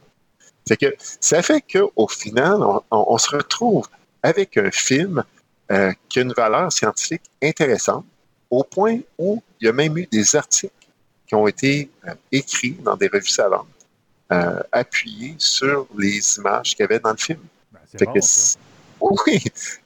Euh, un des astrophysiciens euh, bien connus aux États-Unis, euh, Neil deGrasse Tyson, je l'entendais dans une entrevue qu'il a donnée. la journaliste lui dit Combien tu donnes à la valeur scientifique du film Interstellaire Il dit Ah, il dit c'est un 8 ou un 9 sur 10. Là. Il dit oh, C'est vraiment solide. C'est impressionnant. Oui, fait que, et là, il y a certaines libertés qui, que le, euh, Nolan, euh, Christopher Nolan a décidé de prendre pour euh, certains effets dramatiques pour le film. Mais ça, c'est excusable. Mais quand tu vois que beaucoup des éléments qui sont là sont bien réalistes, bien appuyés, ça se défend bien, ça fait juste ajouter à la valeur du film. Et justement, pour montrer, par exemple, qu'est-ce qui, va avoir ajusté, puis on voit comment que au final, on dit Ah, c'est pas grave, c'est juste plus fun d'écouter le film comme ça. Mais essentiellement, le phénomène est bon. C'est que dans le film, à un moment donné, il va y avoir une vague immense. Parce que les gens, l'équipage du, vaisseau, ils sont partis sur une planète qui était euh, qui orbitait autour d'un trou noir. Un trou noir euh, super massif, qui appelait Gargantua en plus. ça fait que le nom est bien choisi. fait que, et la planète qui tourne autour de Gargantua, hein, puis on a vu dans la première chronique que c'est possible qu'une planète orbite autour du trou noir. Un trou noir, ça aspire pas. C'est qu'il y a une planète qui tourne autour de Gargantua, et elle tourne très près de Gargantua. Donc, les effets de la gravité sont très importants sur cette planète-là. Parce qu'on a vu que euh, un trou noir a une force de gravité vraiment extraordinaire. Fait que c'est comme les effets de la gravité, mettons, du Soleil, mais décuplés d'une force incroyable. Et que le Soleil, nous, ce qu'il fait, c'est qu'il crée des effets de marée. Oui. on sait, c'est bien connu, toi qui as grandi dans le du fleuve, tu sais euh, très bien. C'est que on a des effets de marée, l'eau monte, l'eau descend. Comment on peut visualiser la chose?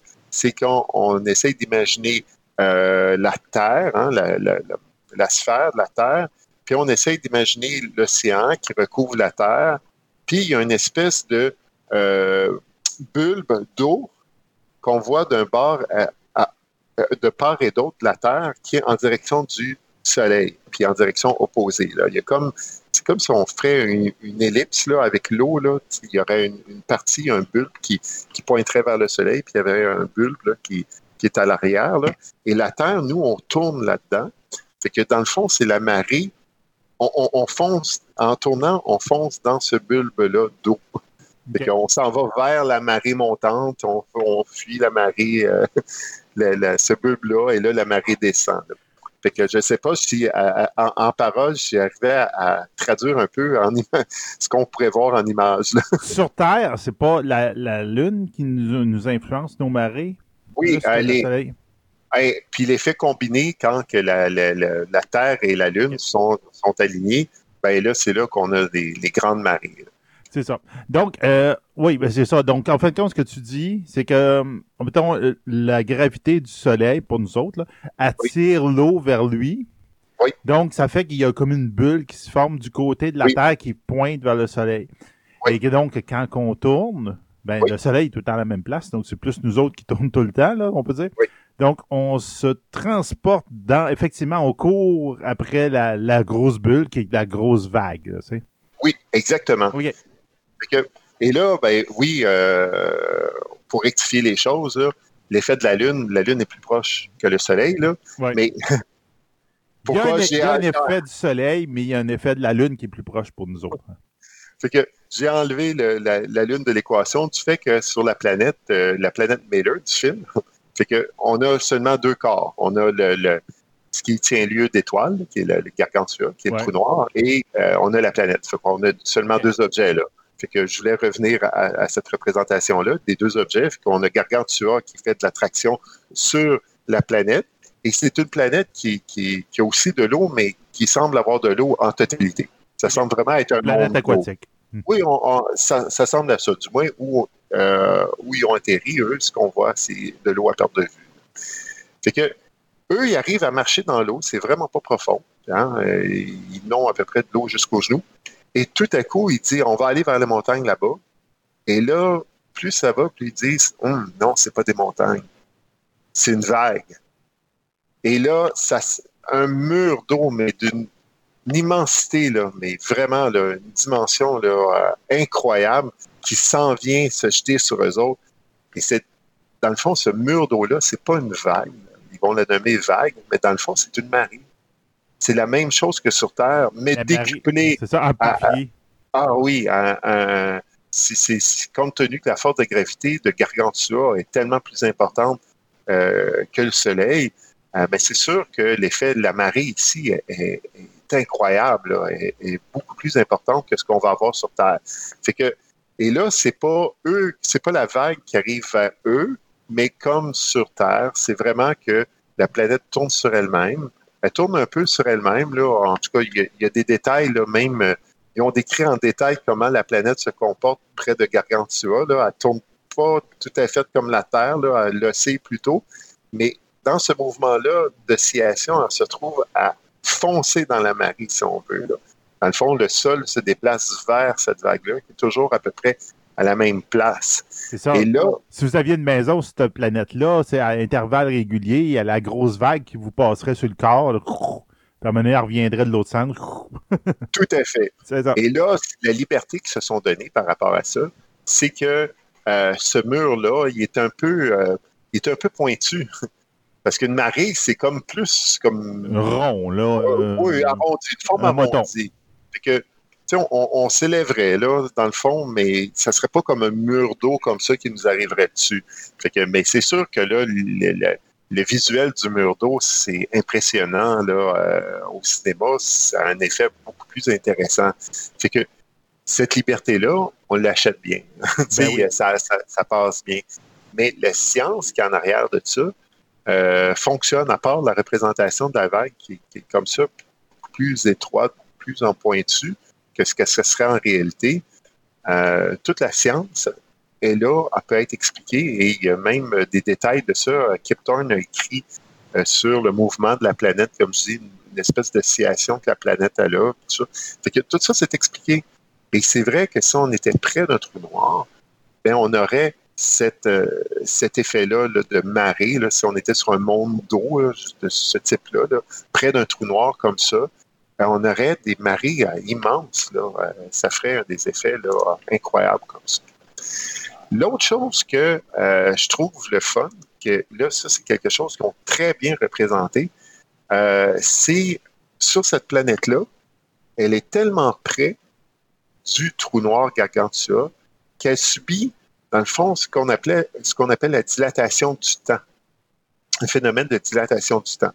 Qu'est-ce qui arrive dans le phénomène de dilatation du temps? C'est plus on se rapproche d'un trou noir, plus on est soumis à l'effet de l'immense gravité de cet objet-là. Et qu'est-ce qui arrive? C'est que plus on est affecté, la gravité, ce qu'elle va faire, l'effet de la gravité, c'est de ralentir le temps. Et ça, on le voit ici même sur Terre on est capable de le voir, d'expérimenter, de le vivre, mais c'est sûr que dans notre quotidien, ça ne nous affecte pas parce que la force de gravité terrestre est infime à côté d'un trou noir. C'est ça, puis est semblablement pareil partout sur la Terre, mettons, là, grosso oui. modo.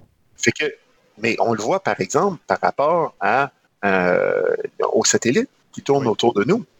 Fait que les satellites, là, qui, qui, sont beaucoup plus hauts que nous quand on est à la surface de la Terre, fait que nous, on subit beaucoup plus les effets de la gravité terrestre que les satellites. qui sont autour de la Terre. Que si on pense aux satellites GPS.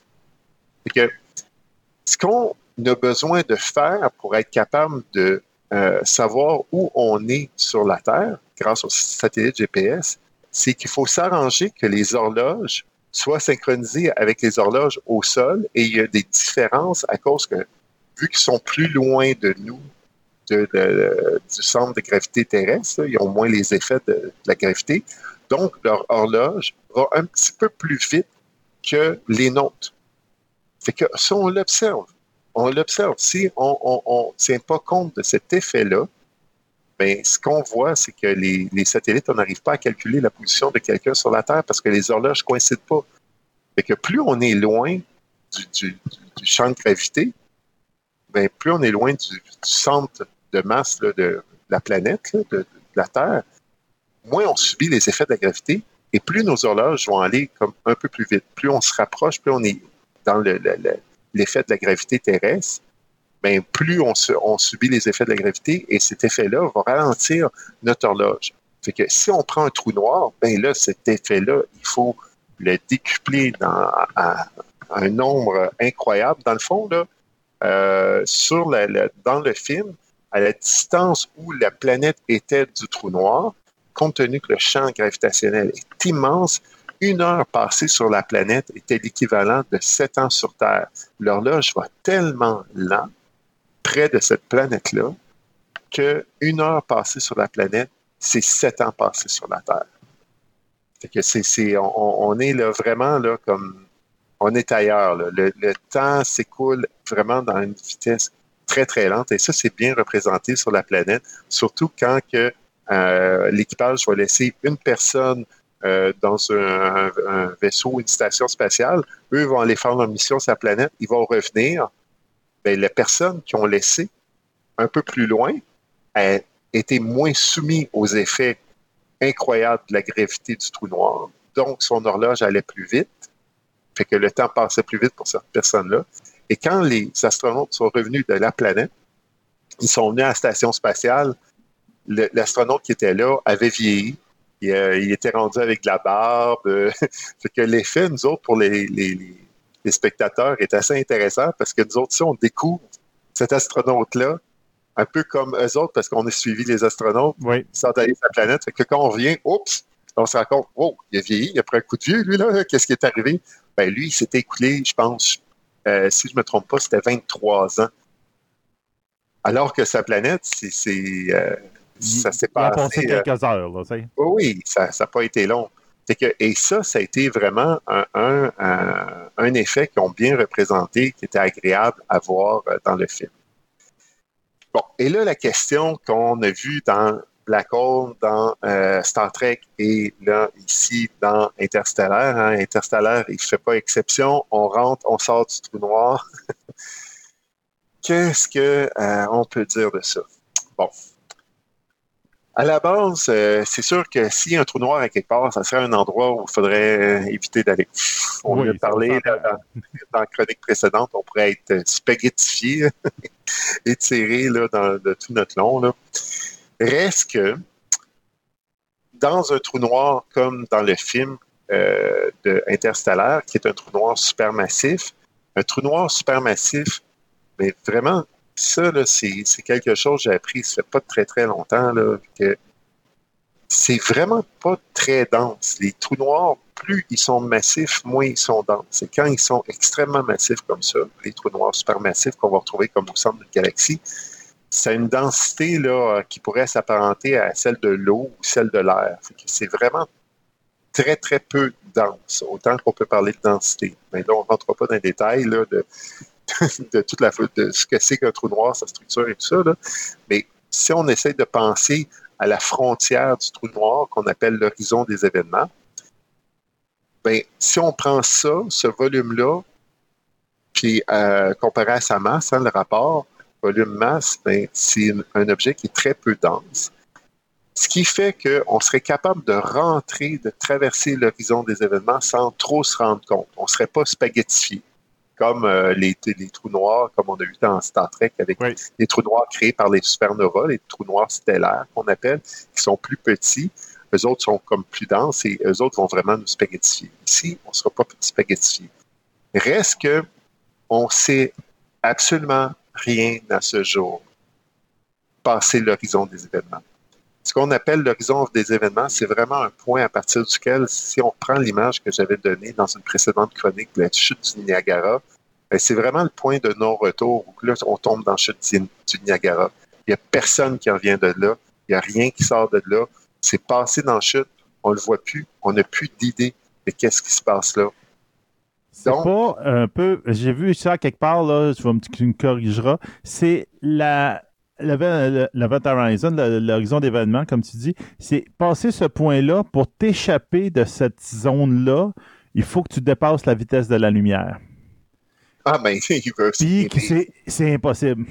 C'est ça. C'est aussi loin qu'on puisse comme concevoir les, choses, notre connaissance, c'est une limite infranchissable de la vitesse de la lumière. C'est ça. Donc, c'est comme moi, c'est ça que j'avais lu, c'est que dès que tu dépasses cette, place-là, pour t'en échapper de la gravité à cet endroit-là, il faut que tu dépasses la vitesse de la lumière.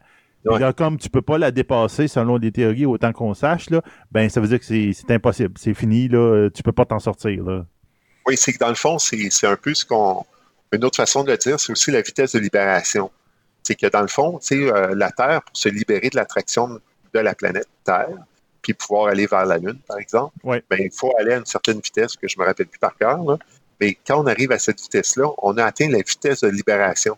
C'est que si on va à cette vitesse-là, à un moment donné, on, va être capable de s'échapper de la Terre et de quitter l'influence gravitationnelle de la Terre. Exactement. Tandis que un trou noir, la, vitesse de libération, c'est la vitesse de la lumière. Donc, on ne peut pas on ne peut pas dépasser cette, vitesse-là. Donc, on est pris.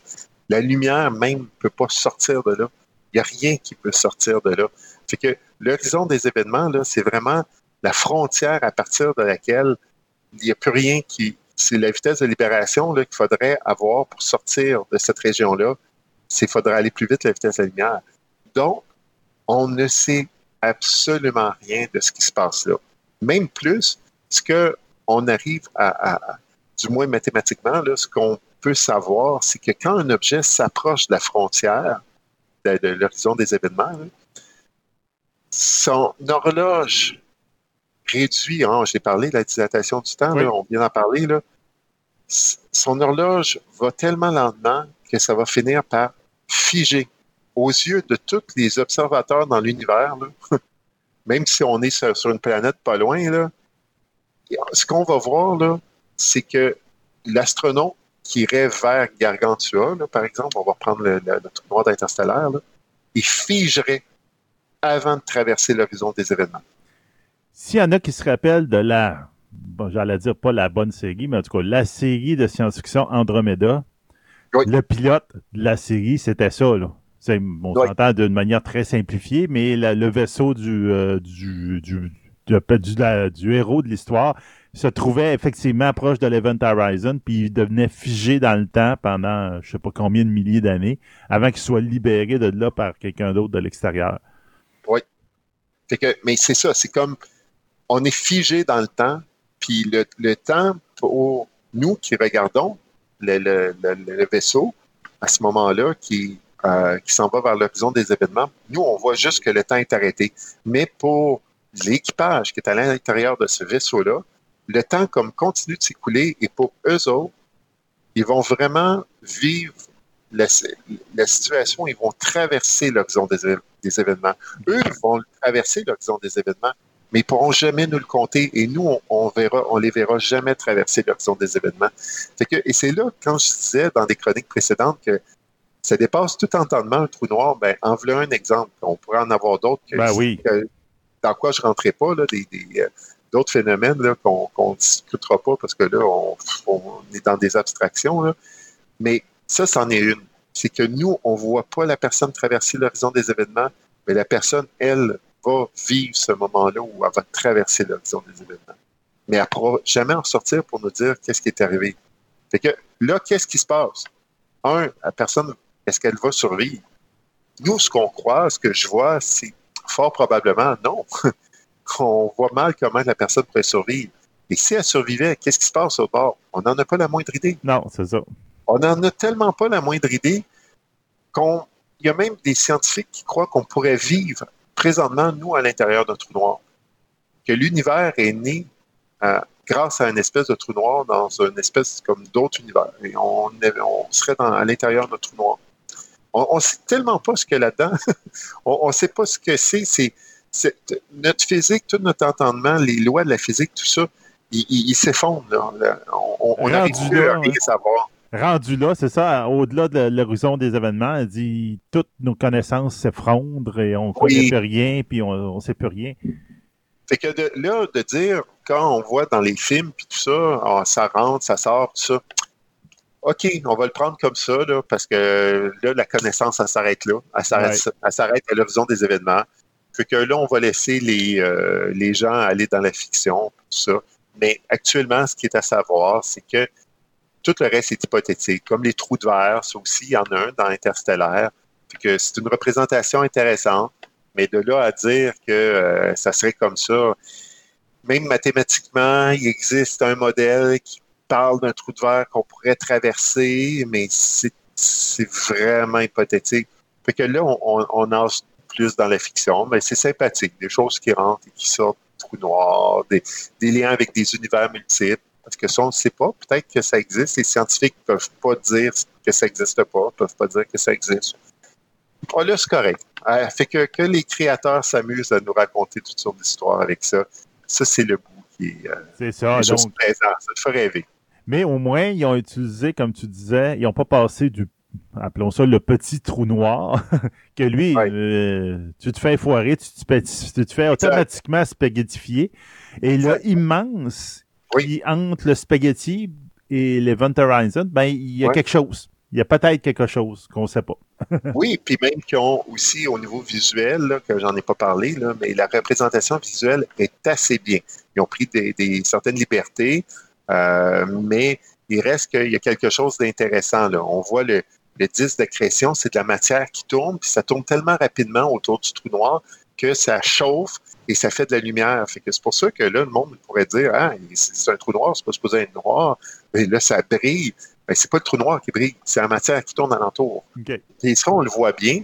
Puis on voit on voit comme de la matière en haut et en bas du trou noir. Pourtant, c'est supposé être un disque qui tourne autour du trou noir. Mais c'est la lumière du disque qui est déviée en haut puis en bas du trou noir.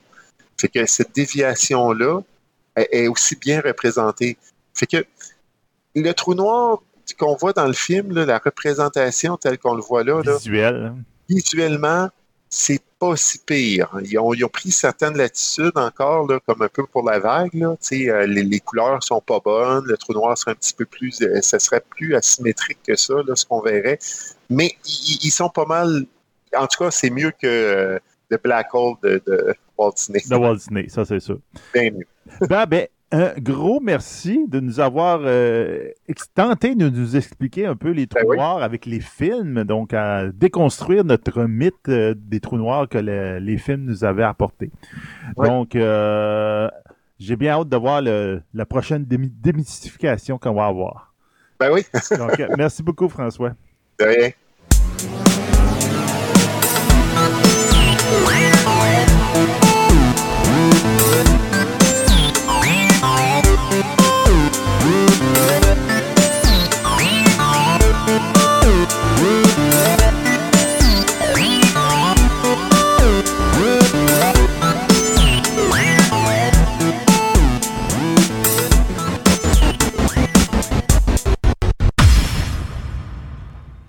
Je suis en compagnie de Stacy Boisvert, mais est-ce qu'on va l'appeler Stacy aujourd'hui ou est-ce qu'on va l'appeler Tetsuki? Ce serait Tetsuki aujourd'hui. Tetsuki. Et le nom complet, c'est Tetsuki Art.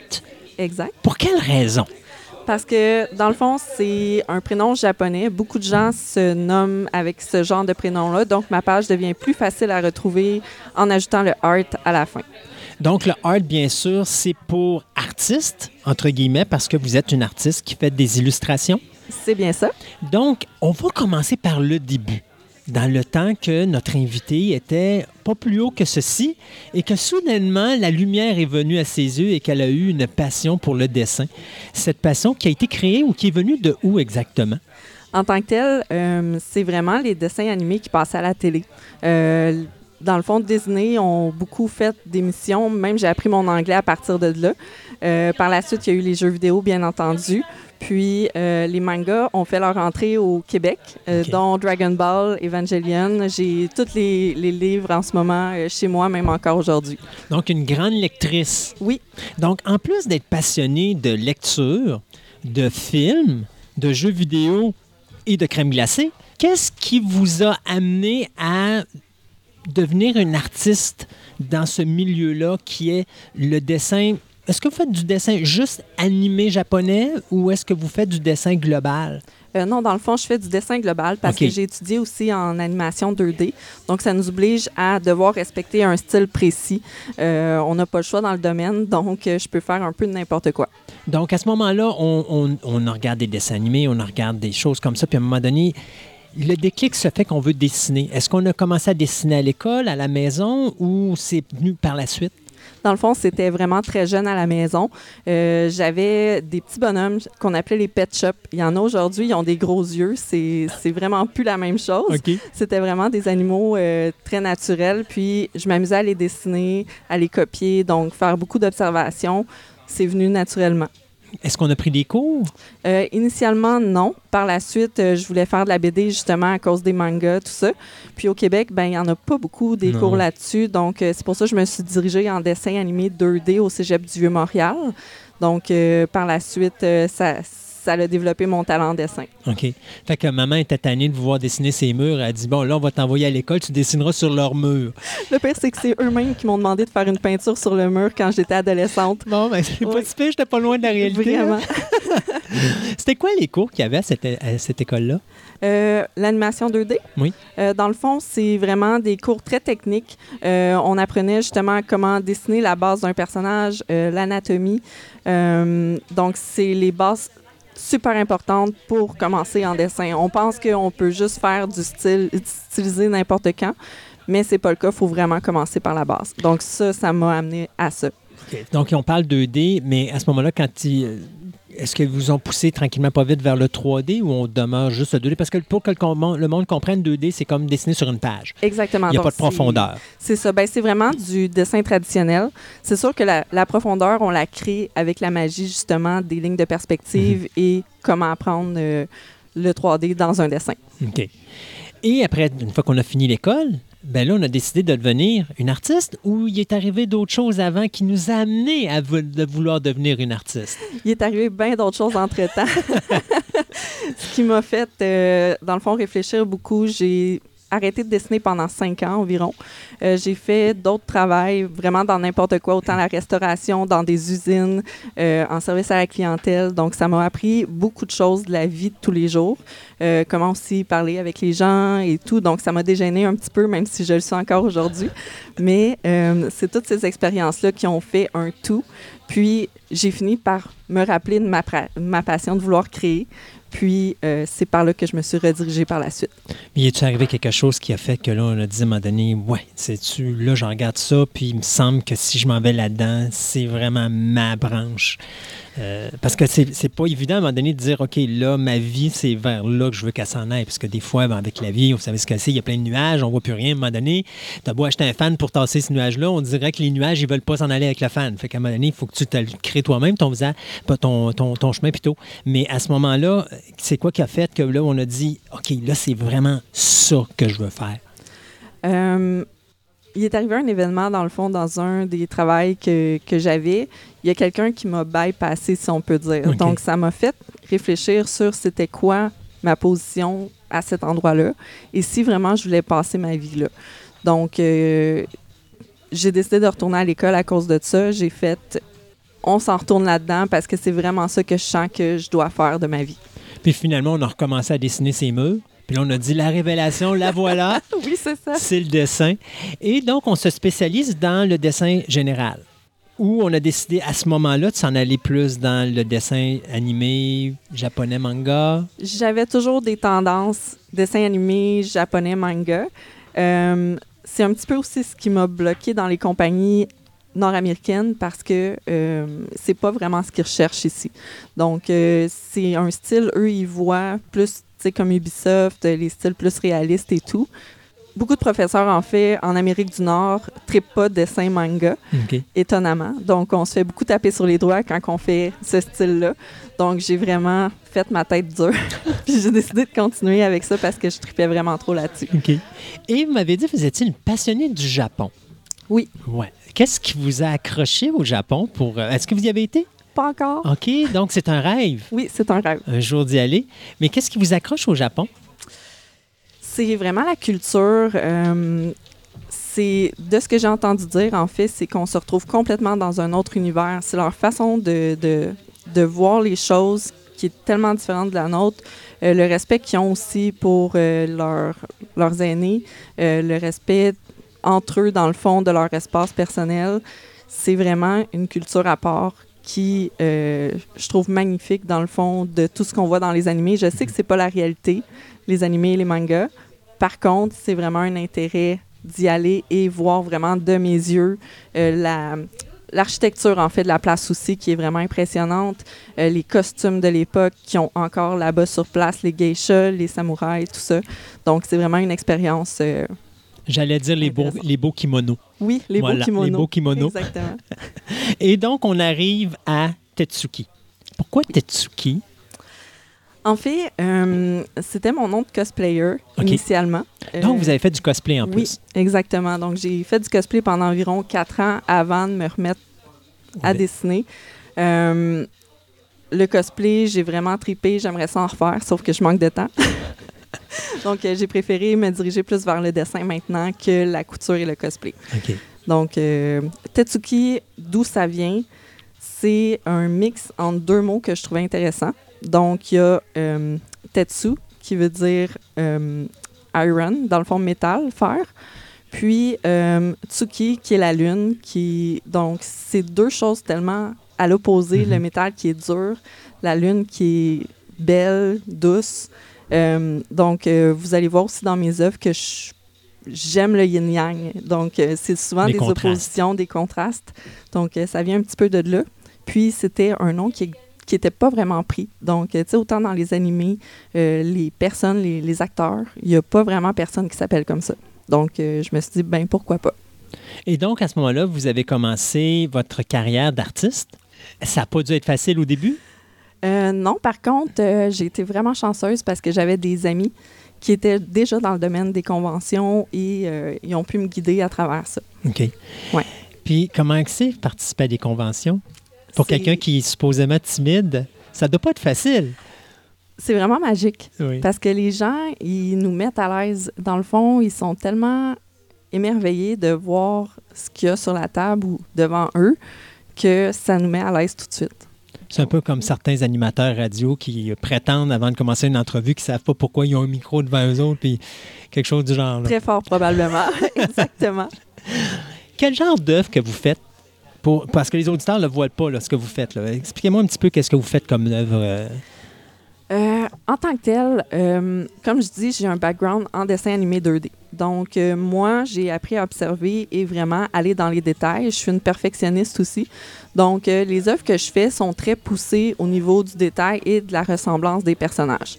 Donc, si je fais du fan art, le fan art, en fait, ce que c'est, c'est de prendre des personnages connus et on les met dans des situations qui sont intéressantes et on les produit comme ça, ce que la compagnie aurait peut-être pas fait justement. Donc, on peut les faire comme ça. genre, vous feriez votre propre Jon Snow de Game of Thrones, mais vous le metteriez dans un univers japonais.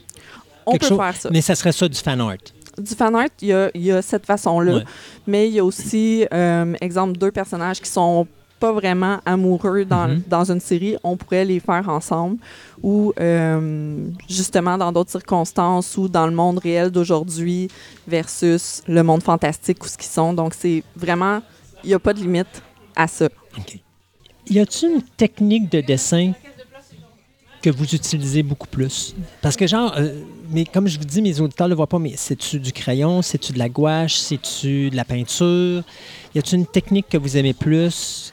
Euh, oui, dans le fond, euh, souvent, je vais commencer mes dessins au crayon. Donc, euh, je viens d'un milieu plus traditionnel avec le dessin animé 2D. Euh, donc, j'ai une facilité à dessiner à la main. Par la suite, je vais le transposer à l'ordinateur, je vais scanner l'image, je vais refaire les lignes, je vais faire les corrections, tout mettre au propre. Donc, vraiment faire un, des lignes très clean. Mhm. C'est ce qu'on me. C'est par ça qu'on me qualifie beaucoup. Donc, euh, et ensuite, j'ajoute les couleurs sur Photoshop. Donc, euh, c'est vraiment du travail digital à partir de là. OK. Puis, à ce moment-là, y a-tu des un style que vous aimez plus dans, au niveau des personnages? Euh, Tantôt, on parle que c'était de l'animé, du manga, mais c'est-tu des personnages féminins, des personnages masculins? C'est-tu des personnages durs? C'est-tu des personnages un peu plus délicats? J'admets que j'ai toujours eu un faible pour les, les héros des histoires. OK. que je sais pas pourquoi, je suis toujours attirée par ces personnages-là. Mais je dessine beaucoup aussi d'animaux, euh, autant les Pokémon, euh, Zootopia, je sais pas si vous avez vu le Oui, film, bien mais sûr. ça, c'est des choses qui, qui m'allument beaucoup. Vraiment, toutes sortes de personnages. J'essaie de faire de, de toutes les sortes parce que c'est comme ça qu'on se challenge aussi. Oui, ça, Puis qu'on apprend plus. Qu'est-ce qui est le dessin le plus difficile pour vous à faire? Plus difficile. Euh, Y a-t-il quelque chose dans le dessin qui est vraiment difficile, que vous avez de la difficulté, que vous voulez vous améliorer, puis euh, pousser un petit peu plus?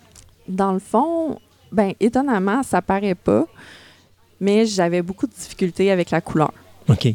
Étonnamment, fait qu'il a fallu beaucoup de pratiques que je pousse, puis je pousse encore aujourd'hui. Euh, je regarde des tutoriels en ligne, des, des personnes que j'admire, que eux ils sont rendus vraiment plus loin.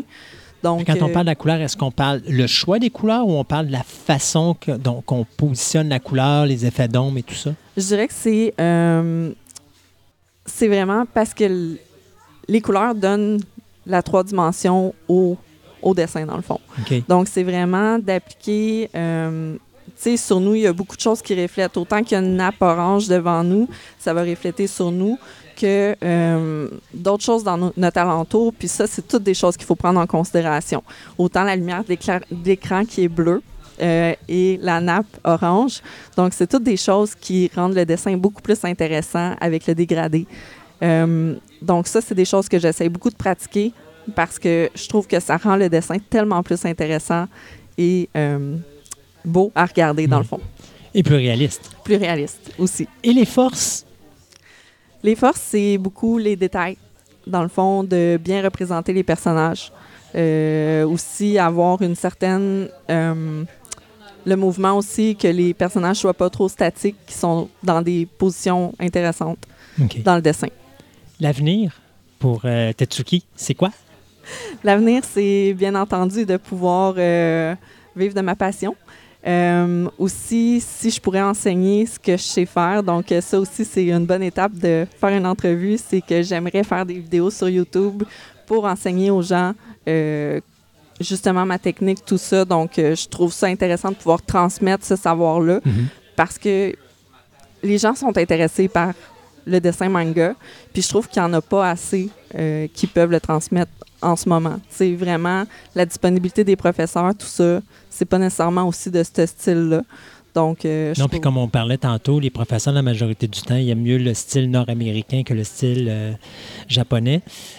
Non? Exactement. Oui, oui. mais fait que ça, ça, ça aide pas. euh, on, on a eu déjà une autre entrevue avec une autre artiste où est-ce que justement, elle aussi, elle, elle voulait étudier puis elle voulait ouvrir son école d'animé, mais à un moment donné, elle s'est rendue compte que la seule façon pour elle d'apprendre à faire du dessin, c'est d'aller sur Internet Oui, parce qu'il n'y a pas d'autre place pour le faire, puis de, de- de Exact. lire d'autres livres, puis de, de voir d'autres œuvres, puis d'autres artistes, puis d'évoluer avec ce qu'ils font, mais d'apprendre par soi-même, parce qu'il n'y a rien qui semble être, euh, être ouvert pour justement ce style qui est, euh, qui est comme euh, européen, entre guillemets, là. ouais, on pourrait dire japonais. Ouais. Et donc, l'avenir, ça serait de pouvoir vivre de ses œuvres. Oui. Et donc, d'être capable de, de donner aux autres son, l'apprentissage qu'on a accumulé avec les, les années. exact. Et euh, qui sait peut-être voir de ses œuvres être mis euh, dans des livres professionnels. Ce serait fantastique, oui. effectivement. Est-ce qu'on a déjà écrit des histoires? Est-ce qu'on a peut-être un petit goût d'être auteur en plus d'être dessinatrice? Je, je regarde pour justement faire peut-être une BD avec quelqu'un. OK. Donc, euh, ce serait pas particulièrement mes idées à moi. Euh, ce serait comme un mix avec d'autres personnes. Euh, Puis c'est ça que je trouve beau d'avoir une communauté, c'est de pouvoir faire de quoi de magique. Tu sais, les jeux vidéo, c'est un petit peu ça aussi. C'est tellement de monde ensemble qui crée quelque chose de, de merveilleux. Donc, euh, moi, ce serait ça. Ce serait d'avoir une, euh, une collaboration, finalement. Parce que je trouve pas que ma force est au niveau de l'écriture et de trouver des punchs intéressants aux histoires. C'est vraiment plus au niveau du dessin et rendre le dessin intéressant. Tutsuki, s'il y a quelqu'un qui veut voir ce que vous faites, ils font comment? Euh, dans le fond, ils peuvent se rendre euh, en ligne. Donc, euh, vous avez juste à taper Tetsuki sur Google. Tetsuki Art, en fait. Donc, c'est plus facile.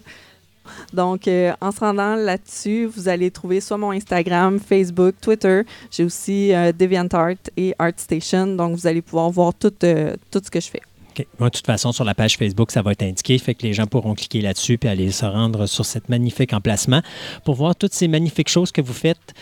Alors, Stacy, merci beaucoup d'avoir été avec nous aujourd'hui. Ça a été super fin de votre part. Ça n'a pas été trop pénible? Ben, j'espère que j'étais correct. C'était parfait. Alors, Tetsuki, merci beaucoup d'avoir été avec nous. Merci. Et puis, on vous souhaite beaucoup de chance pour le- votre avenir. Ben, merci à vous aussi. Merci. Bye-bye. Bye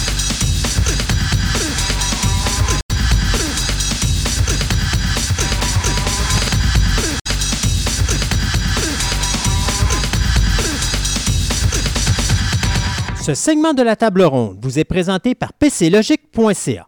Vous avez besoin d'experts pour votre système informatique, votre réseau ou encore pour l'apprentissage d'un logiciel? PCLogic.ca est là pour vous servir et ce depuis 1996. Offrant un service personnalisé pour la vente et réparation d'ordinateurs personnels neufs ou usagés, leur équipe est en mesure de prendre en charge la gestion de vos ordinateurs, de votre parc informatique et de la sécurisation de vos données. PCLogic.ca est la place pour une solution parfaite à tous vos soucis informatiques. Allez donc les rencontrer au 9380 Henri Bourassa à Québec ou rendez-vous sur leur site web au www.pclogic.ca.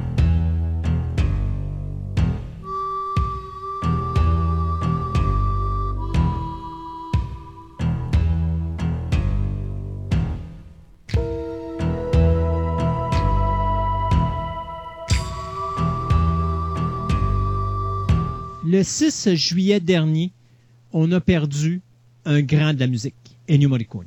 Donc, euh, M. Morricone, qui est né le 10 novembre 1928 à Rome, Ennio Morricone a commencé à composer dès l'âge de 6 ans. Et à l'âge de 10 ans, il était déjà inscrit à des cours de trompette à la prestigieuse Académie nationale de Saint-Cécile à Rome.